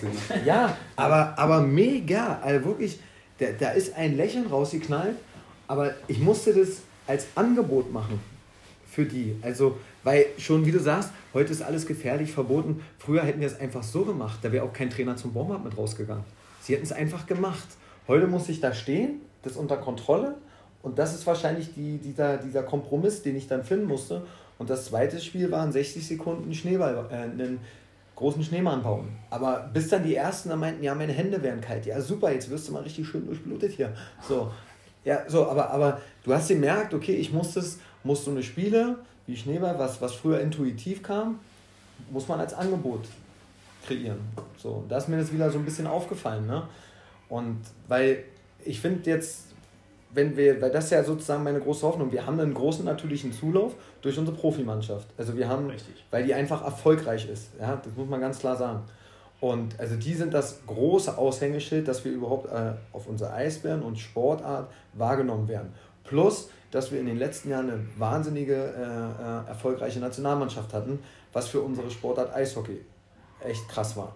So, und, und wenn du dann noch einen guten Rekrutierungsbereich hast, ja, weil der dritte Grundsatz der Dialektik ist der Umschwung von äh, Qualität in Quantität und der muss nicht immer gut sein. Also wir hatten eine Zeit lang im Fünf-Sterne-Plan, da hieß es Quantität, Quantität, Quantität. Haben wir erfüllt, wir haben uns voll gemacht, aber so ein bisschen haben wir die Qualität aus den Augen verloren. Ja, also der Satz soll heißen, äh, nur weil ich immer laut Musik höre, muss es nicht gut sein für mein Trommelfell. Es könnte irgendwann platzen. Das ist eine ganz neue Qualität. Das ist der dritte Grundsatz. So. Oder steht der Tropfen, hüllt den Stein. Irgendwann ist er kaputt. Und, und wir hatten halt eben äh, ganz, ganz viele Kinder vor der Pandemie, aber noch nicht so viel Qualität. Und da will ich eigentlich zurückkommen. Ja, wir brauchen einen Pool, aber wir brauchen aber auch die Augen, um zu sichten. So wie Erik äh, zu mir kam und sagt, der ist es. Aber mich, mich hat der Schlüssel so ein bisschen so, wow, Alter, wir sind jetzt hier mit 150 Kindern durch in anderthalb Monaten und einer. Was ist denn los? Also war für mich schon krass. Naja, es sind ja ein paar mehr Kinder, die schon durchgegangen sind als 150. Also jetzt nur von dem Projekt gesehen. Also, ja. ja. genau. Und da sind schon zwei, drei dabei, die auch jetzt schon zum Schnuppern ja. kommen. Also es ist jetzt nicht so, dass das wirklich bloß einer ist. Und wir, wir gucken ja, wen wir auch ansprechen ja. ne, und versuchen jetzt dort auch eine gewisse Qualität. Aber man darf nicht vergessen, ist halt sehr, sehr umfangreich mhm. Eishockey spielen. Ne? Ja, und du weißt herkommen. Ja die Eltern müssen die Zeit haben. Du willst Natürlich. selber, für den unteren Bereich sind meistens nicht die attraktivsten Eistrainingszeiten. Ist jetzt schaffbar auch für die Eltern. Ja. Äh, Kosten spielen eine Rolle. Definitiv. Und man, man muss ja immer sagen, selbst wenn wir ein sportliches Talent in der U7, U9 haben, ob der dann auch weitergeht, den ja, hat, zu 100 Prozent.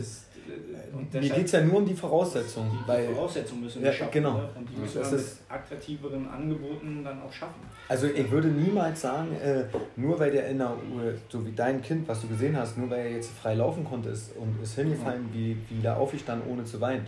Du, ich weiß nicht, wie dem seine Körperstruktur ist in der U13, ich weiß nicht, ja. wie dem seine Mentalstärke in der U17 ist und so weiter und so fort, wie denen seine Schulstärke ist Jetzt sind alle Aspekte, woher? Ich habe keine Glaskugel, ne, Patrick? So.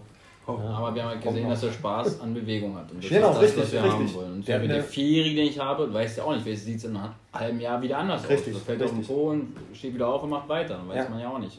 Und nicht jeder Dreijährige ist vielleicht so weit wie der jetzt und sagt, okay, ich mache jetzt hier weiter.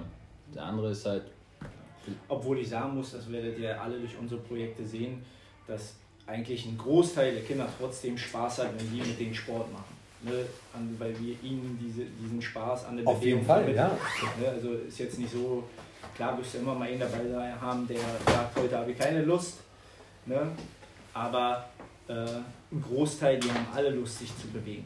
Ja, ne? ja. Die Frage ist bloß, ja, gezieltere Sichten. Ich glaube, dass wir als Eisbären sowieso immer einen natürlichen äh, Zulauf hatten ne, und haben werden. Aber um das zu vergrößern, ja, müsste man einfach mehr Kinder noch gezielter. Richtig, also mir geht es darum, wenn du, wenn wir das schaffen, was wir hatten und auch haben noch, noch sage ich, ähm, wir hatten einen sehr, sehr großen natürlichen Zulauf. Aber jetzt können wir eigentlich aus, plus die Projekte, die wir haben, die jetzt dazukommen, können wir vielleicht jetzt schon anfangen, wer hat eine gewisse Bewegungslehre und eine gewisse Bewegungsvoraussetzung schon früher zu sichten, anstatt sich am Ende zuzustellen. Weil wir haben ein logistisches Problem mit einer Eishalle. Wir sind, wir sind irgendwann voll so, und haben uns vielleicht zu früh in den ersten Entwicklungsjahren zugestellt mit Quantität. Ob, obwohl man vielleicht hätte sagen können, na, warte mal, äh, wir hätten den und den noch oder die und die Jahrgänge viel zu früh voll gemacht. Wir müssen hier ein Rotationsverfahren, was der Marco schon, schon super macht teilweise. Ne? Ja? So dass man, aber weil wir halt eben so ein bisschen an unsere Logistik ähm, hapern mit einer Eisfläche, ja. Das ist es halt eben, ne? Patrick, was sagst du?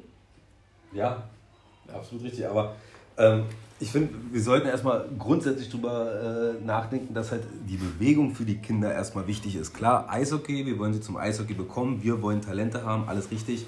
Ähm, aber sie müssen ja erstmal an die Bewegung äh, rankommen. Und da gehört halt auch, muss ich ganz ehrlich sagen, was mir halt auch immer wieder auffällt, ist halt bei mir jetzt natürlich Schule, klar. Aber auch in der Kita wird es nicht so sein, dass ähm, wo wir nicht sind, dass die dort jeden Tag mit den Kindern unbedingt immer Sport machen. Und das sind halt so Punkte, wo, wo halt auch was gesellschaftlich, wie Dennis gesagt hat, halt auch was geändert werden muss. Dass halt die Kinder nicht vor dem Fernseher geparkt werden, dass die Kinder nicht äh, irgendwo anders hingesetzt werden, sondern gesagt wird. Ich will ein Beispiel nennen aus Skandinavien. Ja? Die skandinavischen Länder, schauen wir uns Island an. In Island ist in der, in der Schule vorgesehen, dass mindestens jeden Tag eine Stunde bis anderthalb Stunden Sport im Schulalltag integriert sein muss. Ne? Weil Warum sind die, wie viele Einwohner haben die? 250.000, 350.000 gefühlt, sind aber am Handball top, in anderen äh, Sportarten. Die haben logistisch, in jedem Dorf hast du eine, eine beheizbare Halle, Mehrzweckhalle, äh, aber diese, diese sportliche, ne, die haben festgestellt, durch Sport, bessere Durchblutung, äh, bessere Konzentration, auch danach wieder im Schulunterricht. Ähm, bei uns ist das Problem, wir haben einmal, wenn du guckst, in den meisten Schulen, die haben einmal oder maximal zweimal die Woche überhaupt Schulunterricht. Meistens fällt einmal aus, weil irgendein Lehrer krank ist, der Sportlehrer wahrscheinlich irgendwo vertreten machen, machen muss. Und das ist halt ein gesellschaftliches Problem. Also, ja, also ich muss also, wirklich in der Schule sagen, da fällt es mir halt wirklich krass auf, auch dieses Thema halt. Ähm, der Sportunterricht ist der erste, der leidet, wenn irgendwas in der ja. Schule nicht läuft, sei es Lehrermangel oder irgendwas auch immer. Naja, ähm, und bei mir als Beispiel, nur als Beispiel, bei mir ist es so, in der Schule, die Schule sollte eigentlich nur zweizügig fahren. Mittlerweile äh, läuft die Schule dreizügig. Das heißt, sie haben pro Klasse drei, also pro Klassenstufe drei Klassen. Und jetzt versuch mal, das aufzuteilen auf einen Schlüssel, der vorher für zwei Klassen äh, pro Altersstufe da war. Das heißt, wir haben es ganz oft so, dass wir oft auch zwei Klassen gleichzeitig in der Tonhalle haben mit 50 Kindern. Das jetzt gerade sowieso nicht geht durch Corona, aber vorher war es halt so gewesen. Und unsere Tonhalle ist halt echt nicht groß. Das heißt, du kannst halt auch mit den Kindern jetzt wirklich viel Bewegung, also wo sie jetzt viel sich lang und weit bewegen müssen, kannst du gar nicht machen, weil du einfach viel zu viele Kinder hast. Das heißt, da ist Bei es halt Schlüssel von 50 Kindern. Genau, ne, natürlich. Ja, ja, also mit 25 sagst du schon so, okay, da hast du schon kleine Einschränkungen, weil du nicht ganz so weit dich bewegen kannst, weil wir, ich glaube, wir haben, ich will mir jetzt nicht lügen, 25 mal 15 Meter Turnhalle so in den Dreh. Wow. Also es ist nicht ist viel. Ja, ja, genau, also es ist so groß wie unsere Kalthalle als Beispiel. Ähm, das ist nicht viel. Mit 25 Kindern ist das schon. Äh, stell dir jetzt vor, du müsstest jetzt mit denen da irgendwelche riesengroßen Pendelsachen machen oder was auch immer, ist gar nicht möglich.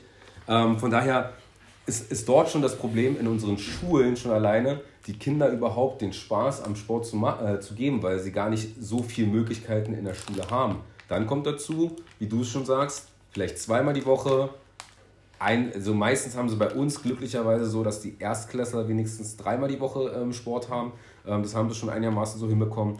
Aber zweimal ist das Maximum. Das heißt, ähm, sie haben zweimal in der Woche 45 Minuten Sport. Und jetzt stellen wir uns vor, die gehen danach nach Hause, machen keinen Sport äh, in der Freizeit. Das heißt, sie haben sich in der Woche an sieben Tagen haben die sich eine Stunde 30 wirklich intensiv bewegt.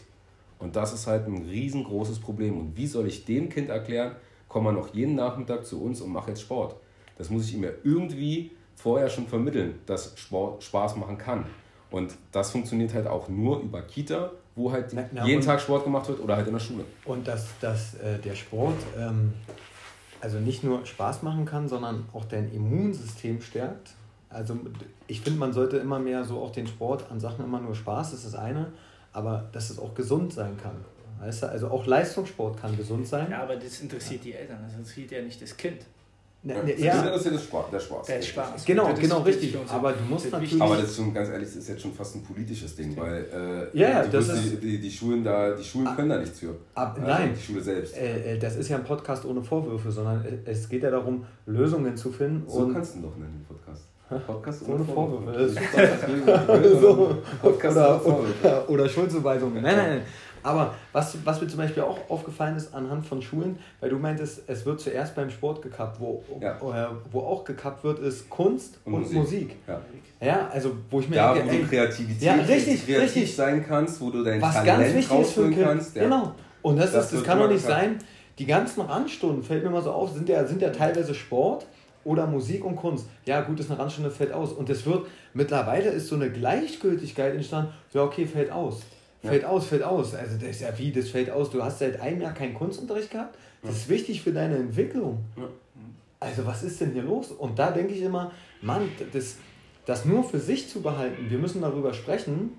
Ähm, und, und klar, man kann auch sagen, für wer weiß, für was es gut ist, weil du sagst jetzt, eine 50er-Gruppe ohne Corona in der Corona-Zeit ist mir halt eben aufgefallen, wir mussten viele Gruppenteilungen machen. Wer weiß, für was es gut ist. Auf einmal ist entstanden, oh, wir konnten wesentlich intensiver mit den Sportlern arbeiten. Also manchmal muss man vielleicht auch denken, wer weiß, für was das gut ist, so, ne, wenn sowas passiert.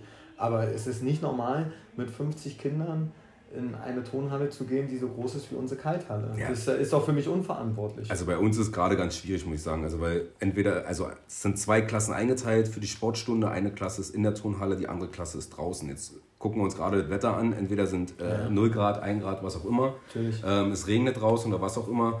Ähm, das heißt, viele Klassenlehrer, die halt mit den Kindern zusätzlich Sport halt machen, weil erste, zweite, dritte Klasse macht in der Regel der ähm, Klassenlehrer halt mit den Kindern Sport. Äh, wenn das draußen schüttet, da kannst du davon ausgehen, dass der Lehrer nicht mit, dem kind, mit den Kindern rausgehen ja. wird. Das heißt, sie machen dann halt irgendeinen Unterricht. Das heißt, diese Sportstunde fällt schon wieder weg. Dann fällt die Sport, äh, Sportstunde schon wieder weg. Oder sie gehen halt raus. Ähm, was ich auch ganz oft mache, ist, ist, halt auch einfach so, dass ich den Kindern einfach Freiraum draußen gebe und sage, hier, kriegt da einen Ball, ihr kriegt äh, Springseile, ihr kriegt Hula-Hoop-Reifen. Das ist so bei uns, wenn ich draußen mit den Kindern Sport mache. Äh, und macht euch, bewegt euch so, habt Spaß, äh, äh, geht aufs Klettergerüst, was auch immer, sodass sie halt in Bewegung kommen. Aber wie gesagt, dieser Faktor, draußen 0 Grad, jetzt gerade im Winter, weil du sagst, manchmal kann es auch positiv sein. Ja, wenn du zwei Lehrer hast, für jede, Klasse, also jede Klasse hat einen Lehrer äh, und du hast draußen die Möglichkeit, viel zu machen, weil halt das Wetter schön ist, dann kann es auch nicht verkehrt sein als 50 Kinder in der Tonhalle. Das ist absolut richtig. Es ist ja auch in einer normalen Zeit gewesen, dass man dann auch trotzdem gesagt hat, okay, eine Klasse geht raus und macht Leichtathletik als Beispiel und die andere Klasse macht innen drinne Ton oder sowas, weil du das nicht tauschen kannst. So.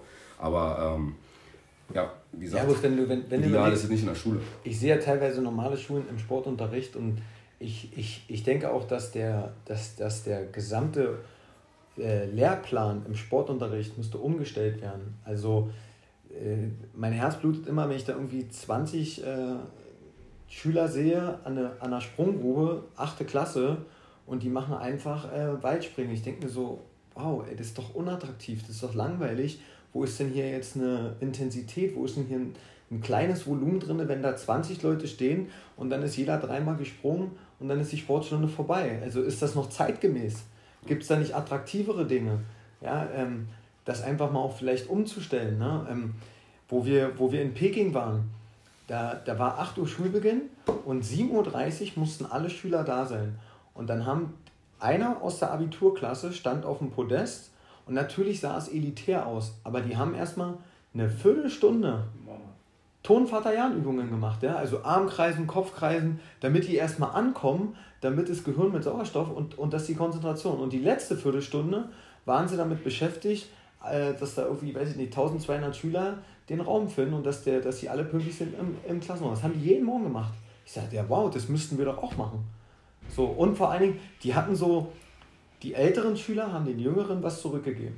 Also das hat nie ein Lehrer vorgemacht. Die Lehrer standen zwischen den Gruppen und haben das kontrolliert und haben Hinweise gegeben. Während der ältere Schüler mit einem Mikrofon vorne stand und hat, und, und das war wie so eine feste Batterie, die die abgespult haben. Aber fand ich irgendwie okay, hat mich beeindruckt. Und das ist, denke ich, das sind so Kleinigkeiten oder dass man im Unterricht, ja, 45 Minuten hast und, und, und jetzt sind wir uns einig, der Konzentrationsbogen 7, 12 Minuten. Wieso kann man nicht jede Unterrichtsstunde 5 Minuten aufstehen und sagen, komm, wir machen 10 Kniebeuge am Platz, Übungen am Platz? So, einfach damit du wieder den Kreislauf aktivierst. Es ist nicht richtig, du hast sechs Unterrichtsstunden, wovon du sechs Unterrichtsstunden, 45 Minuten nur sitzt und du hast eine Frontalsicht, jemand sagt dir, was du lernen sollst finde ich, ist, ist für mich auch nicht, kann man vielleicht verändern. So. Ja. Ähm, ja, habt ihr, habt ihr sonst noch was zu, dazu, Patrick? Ja, für mich war halt bloß noch so ein Thema, was mir halt immer wieder auffällt, ähm, ist natürlich das Thema Eltern, ähm, gar keine Frage, weil mir fällt zum Beispiel auf in der Schule, ähm, dass immer wieder wirklich Kinder sehr schnell vom Sportunterricht befreit werden zum Beispiel, ähm, obwohl da nicht viel ist bei den Kindern oder was auch immer und sie werden sofort vom Sport befreit. Oder halt wirklich auch sogar schon Kinder zu uns kommen im Sportunterricht und sagen, meine Mutter hat gesagt, ich muss, äh, muss keine Rolle vorwärts machen. Wo man so denkt, so, wieso nicht? Also war, warum, warum entscheidet deine Mutter, dass du keinen Sport machen sollst oder bestimmte Sachen im Sport nicht machen sollst? Gut, hattet jetzt irgendwelche Vorerkrankungen, was auch immer, bin ich der Letzte, der irgendwas sagt, aber da ist halt auch so der, dieser Faktor, wo wir wieder auch wieder zurück zum Eis kommen. Ich habe jetzt das Glück, dass wirklich bei mir in den Klassen so gut wie alle Kinder dürfen, aber es musste halt vorher gefragt werden, ob ein Kind aufs Eis darf. Ähm, also klar, grundsätzlich muss man fragen, ob, äh, ob sie halt den Auszug machen können. Aber warum, warum wird nicht einfach gesagt, die Kinder gehen aufs Eis fertig, sondern die Eltern durften dann entscheiden, ob sie sagen, ja, ich möchte nicht, dass mein Kind aufs Eis geht. Wa du warum das, nicht? Wo wir, wo wir die Einverständniserklärung Zum Beispiel, ja, ja, ja, ja, aber wir ja. brauchen eine, ist alles okay. Mhm. Aber trotzdem, warum sollten sich Eltern das rausnehmen dürfen, zu sagen, mein Kind darf nicht aufs Eis? Weil wahrscheinlich der Faktor wieder kommt, Angst davor, Eishockey ist hart, Eishockey ist ein harter Sport, die fallen hin, fallen aufs Eis. Wir hatten bitte auch schon mal das Thema zwecks der Schutzausrüstung für die, äh, für die Kleinen, äh, wo wir gesagt haben, naja, Eiskunststoff zum Beispiel, ja, die, genau. die, hat ja auch nichts an. So, und die knallen aus, aus einer Höhe sogar aufs Eis. So, und da, da gibt es auch kein großes Gejammer. So. Und ähm, wo ich halt auch immer sage, diese, diese extreme Vorsicht heutzutage bei den Eltern, diese extreme Vorsicht, weil, wie du sagst, mit dem Schneeball, äh, Schnee zum Beispiel vorhin, da, da würden dann Eltern, wenn ein Kind draußen Schneeball sieht und wirft einen, äh, wirft einen Schneeball, dann wäre dann die Gefahr, oh, er könnte zum Beispiel eine Scheibe damit einschlagen, er könnte ein anderes Kind verletzen. Und diese Faktoren spielen so eine große Rolle, dass sie dann sagen, lass mal sein. Ja, genau, richtig. So, und ähm, diese, diese, diese extreme Kontrolle dahinter, deswegen haben Kinder mittlerweile gelernt, okay, ich nehme lieber keinen Schneeball und werfe damit. Ja. Sondern du musst es halt dann genau, als Angebot. als Angebot machen und sagen, ihr dürft jetzt hier werfen. Ihr richtig. dürft jetzt hier irgendwas machen. So, und ähm, das ist halt dieses Thema Eltern halt auch wirklich zu sagen, okay, hab keine Angst davor. Auch ein Kind darf sich mal verletzen, ein Kind darf auch mal umknicken, ein Kind darf auch mal, gut, ich hatte das Glück nicht gehabt, äh, also das Glück gehabt, es nicht zu haben vielleicht, aber ähm, wenn ein Kind sich mal den Arm bricht, ist es kein Weltuntergang. So. Also es ist, äh, klar, es ist kurzzeitig verletzt, kann vielleicht ein, zwei Sachen nicht machen, ähm, aber es ist halt äh, diese Angst davor, dass mein Kind sich verletzen wird oder könnte, ihn dann in so eine Bubble zu stecken, ähm, bringt halt dem Kind nichts. So ist meine Meinung. So. Und dann äh, unterbinde ich den, äh, beim Kind diesen natürlichen Drang zur Bewegung, weil es halt erzogen bekommt, quasi Angst vor irgendwas zu haben, dass etwas passieren könnte. Das ist halt für mich noch so ein Thema, wo ich sage, das ist mir echt zu viel mittlerweile, was Eltern wirklich den Kindern im Sportunterricht wirklich sagen, äh, macht es nicht und so weiter. Das wirklich, wir hatten vor zwei Jahren war das, glaube ich, gewesen, ein Kind, Bockspringen. Es ging nur um Bockspringen. Das Kind hat, eine, hat einen Zettel mitgebracht, wo die Mama raufgeschrieben hat, das Kind soll keinen Bockspringen machen. Im Endeffekt hat sich herausgestellt, dass das Kind sich nur nicht getraut hat, das Bockspringen zu machen. Aber deswegen dann das Kind gleich davon wegzunehmen und zu sagen, na, dann musst du es nicht machen, hilft dem Kind ja nicht. So ist, ist meine Meinung. Und da, da müssen wir halt auch so ein bisschen aufpassen als Eltern dann. Also. Dass wir halt das fördern, das, den Sport und nicht auch noch mit so Sachen unterbinden. Eine kurze Anekdote, Thema Bockspringen. Dadurch habe ich mir ähm, Alexander Bartha, Bockspringen, musste ich rüberspringen. Anekdoten, da sind mir seine Fremdwörter lieber als seine Anekdoten. Also. Und, hab mir damit und dabei halt mir das Handgelenk gebrochen, in der U14. Ja. ja. und zwar einen Tag vor der Sommerferien und hatte sechs Wochen lang in den Sommerferien einen Gips an. Danke nochmal an Alexander Bartha. So, ja. Ich wollte in, in, in diesen Sommerferien reiten lernen. naja, auf jeden, also, aber ist wirklich passiert, ja, so. Und da war jetzt auch kein Drama. Aber ich glaube, das, was du sagst, diese Ängste und Sorgen, ja. das äh, hat, glaube ich, jedes Elternteil, ne, Danny? Wir können ja da schon ja. mitreden. Ne, so. Aber was ich festgestellt habe in, in der ganzen Zeit, das entscheide nur ich alleine. Also, wie ist mein Sozialverhalten gegenüber den Medien? Lasse ich mich davon indoktrinieren, beeinflussen oder. Jetzt kommt die nächste Antwort. Ja, du. Ja, du, musst, du, musst ja, du, du, du, ich muss ihn provozieren. Also, so. Oder denke, okay, ich kann ja mal auf meinen, auf meinen normalen Instinkt, also der ist ja weiterhin da. Ne? So, und einfach Sollte, sagen, okay, ja. was geht und was geht nicht, bevor ich mir sämtliche wissenschaftliche Artikel durchlese, um Gottes Willen, hier ist eine Analyse zum Bockspringen hier wurden 100 Kinder getestet. Keine Ahnung, was da, was, wie, wieso Leute ja, aber, aber so doch, ängstlich sind. Aber es ist doch so, äh, so, ein Beispiel. Du hast es vorhin gebracht mit den, ich bin jetzt noch nicht ganz so alt wie du, ähm, aber bei mir war es auch noch so gewesen. Ähm, meine Eltern haben mich einfach auf dem, auf dem Hof gelassen, haben mich einfach draußen machen lassen. So. Und das hast du heute halt auch nicht mehr, sondern entweder gehen die Eltern mit, aber dafür brauchen sie die Zeit und die Lust auch dahinter. Und was machen sie dann, wenn sie die Zeit nicht haben? Das Kind darf nicht auf dem Schulhof, äh, auf dem Schulhof, auf dem, auf dem Hof hinten, äh, auf in, genau, auf dem Bolzplatz gehen, so, weil es könnte ja was passieren. Ja, natürlich, gar keine Frage. Aber auch alles, was, was passieren kann, gab es auch schon vor 20 Jahren sei es Verletzungen oder andere Dinge. Aber da ging so. es nicht in einer Minute viral. Genau, und das und ist das Problem. genau, und heutzutage ist es einfach medial das Ganze. Das heißt, es kommt einfach sofort überall in Nachrichten, im Radio. Angst. Genau, ja. und dadurch kommt die Angst. Ja. Aber zu sagen, okay. Äh, Aber ich entscheide das. Genau, das, das entscheidet man selber. Ich entscheide das. Lasse ich mich darauf ein und sage mir, okay, ey, ich will, dass mein Kind jetzt da draußen sich bewegt und Spaß hat. Ich kann ja immer noch aus dem Fenster ab und zu mal rausgucken, ob noch alles gut ist. So, das reicht doch völlig aus. Warum muss ich jetzt mein Kind an der Hand nehmen und rausgehen und sagen, okay, du ja. kannst nur rausgehen, wenn ich rausgehe? Dadurch unterbinde ich dieses Angebot, was wir haben in dem Falle, einen Spielplatz vielleicht hinten auf dem Hof, äh, beim Haus oder was auch immer, nehme ich dem Kind weg, dieses Angebot, aus anderen Gründen, wie Angst oder was auch immer. Du hast noch einen Punkt genannt, ähm, dass du denkst. Ich will noch ein paar äh, Fremdwörter von Danny hören. Warte mal. Ich, höre gespannt zu. Genau, genau. Also zuhören ist eine Kunst, ja, Patrick. Deswegen, ja, deswegen, deswegen, deswegen, deswegen, deswegen habe ich gezuhört, weil ich habe mir hier eine, eine Notiz gemacht, äh, das wollte ich gerne schon sagen. Und zwar, du meintest gerade, dass ja unsere Sportart ja doch, äh, die lebt ja von Emotionen und so aggressiv ist. Aber was wir äh, den Kindern ähm, beibringen wollen, ist ja das Eislaufen. Ist ja, ja nicht mal ja. das Eishockey spielen. Nee, nee. Und da ist jetzt meine Idee, ich habe mal jetzt nochmal mit einer, mit einer Schwimmerin gesprochen am Wochenende. Und die hat dann so erzählt, ja, hier, äh, und da hat es wieder Klick gemacht, die machen alle ihr Seepferdchen. So, ne? Und, und die zum Beispiel, da wollte ich mit dir drüber sprechen, Danny, weil die, die auch war, sag mal, wie, wie kriegt ihr denn die Schulklassen und die Kita-Klassen, ähm, also eigentlich die Vorschulklassen und, und die Schulklassen zum Schwimmunterricht? Die fahren mit Wörlitz-Touristik. Wird äh, vom Senat bezahlt. Also es gibt Mittel und Wege, wo Schulen Fördergelder beantragen können, dass man da so, und dann dachte ich mir so, okay, wieder, wieder einen Schritt weiter. Und was hältst du davon, wenn wir das nennen, bei uns machen sie ihre Eistatze? Also vielleicht gibt es auch ein anderes Wort, dass sie, wenn sie, wenn, wenn, wenn diese Periode hier abgeschlossen ist mit dem Eislaufen, dass man dem Kind einen Namen gibt, so wie Seepferdchen. Dass sie ihr, das, ihr, ihr Eisbärchen. Ja, oder ihr Eisbärchen. So. Nee, na, ja, doch. Doch, ja, ja, was ist los mit dir? ich, ich überlege gerade die Namen. Finde ich lustig. Also das, ist, das ist schwer, war so mal, so mal kurz zu kommen. Danny, Danny hat gleich hier. Stark. Eisbärchen. Stark, der nicht da. Also ihr könnt es nicht sehen, wir checken gerade ab. Ja. nee, wirklich stark. Ja, also, nee, absolut. Und danach Aber das ist halt so, auch zum Beispiel so ein Thema, wo wir halt zum Anfang, ähm, ich das halt in der Schule vorgetragen habe, war halt sofort diese Überlegung, halt auch ein, ein Busunternehmen zum Beispiel dafür zu organisieren. Und da ja, war halt sofort, genau, sofort die Aussage, naja, es, es gehört nur Schwimmen zum normalen Sportunterricht. No. Wie ich gesagt habe, aber warum? Weil meine erste Frage an die Klassenlehrer war gewesen, warum gehen wir schwimmen, aber warum gehen wir nicht aufs Eis? Also was ist der Unterschied dahinter? Warum lernen wir schwimmen? Ja, weil sie äh, im Sommer, damit sie schwimmen gehen können, im Pool und so weiter. Ja, aber warum können sie nicht im Winter, Winter auch auf, auf eine Eisfläche gehen? Weil so, früher, also das, das macht doch keinen Unterschied. Weil du meintest, früher waren die Aktivitäten anhand der Jahreszeiten.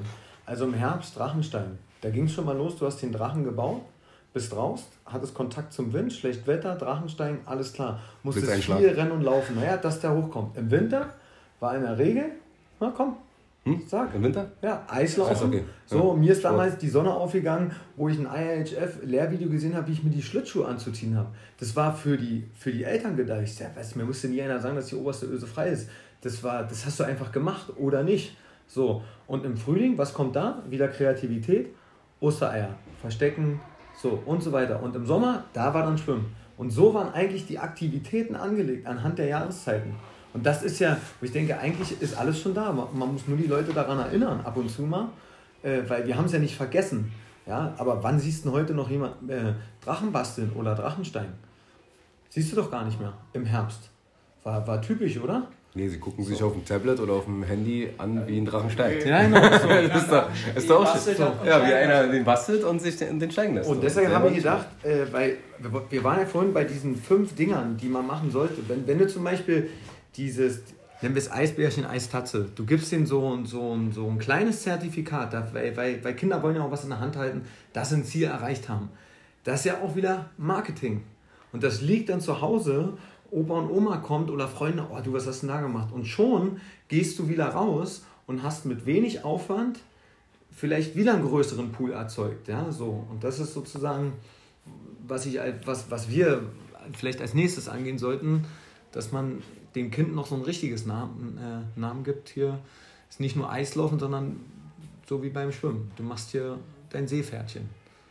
So, also eigentlich hat der DEB das schon, äh, das OME-Abzeichen. Genau, vielleicht nennen wir es auch so, dass man dann das OME-Abzeichen, aber das ist ja dann auch Werbung, Werbung, Werbung. Weil das will ich oder wollen wir ja eigentlich haben, ne? dass wir Kinder, Kinder, Kinder, Kinder. Okay, habt, habt ihr sonst noch was? Nein, war eine schöne Runde war das. Ja, war. Und äh, dein, dein Kindheitstraum. Ich wünsche dir dann viel Spaß im Reiterhof.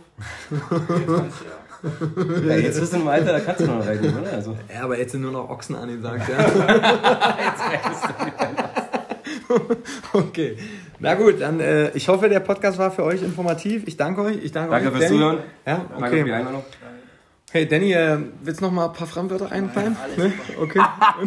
ja, alles klar. Gut, dann äh, macht's gut. Haut rein. Ähm, denn ich soll Ihnen noch einen schönen Gruß von Schlenk sagen. Gratulation zur Meisterschaft. Ja, Warrior Cup. Er, er hat mir gleich geschrieben. Ja. ja dann äh, soll ich noch sagen, danke an Henry Hase, der hat den Podcast auch gehört und meinte, top. Er wird nochmal an alte Zeiten zurückerinnert. Deswegen, es gibt immer noch den Orankesee und Fauensee. Ja, äh, ja ähm, sonst, was habe ich noch für Feedbacks? Keine Ahnung, habe ich alles schon wieder vergessen. Gut, dann haut rein, macht's gut, danke fürs Zuhören. ciao. ciao. ciao, ciao.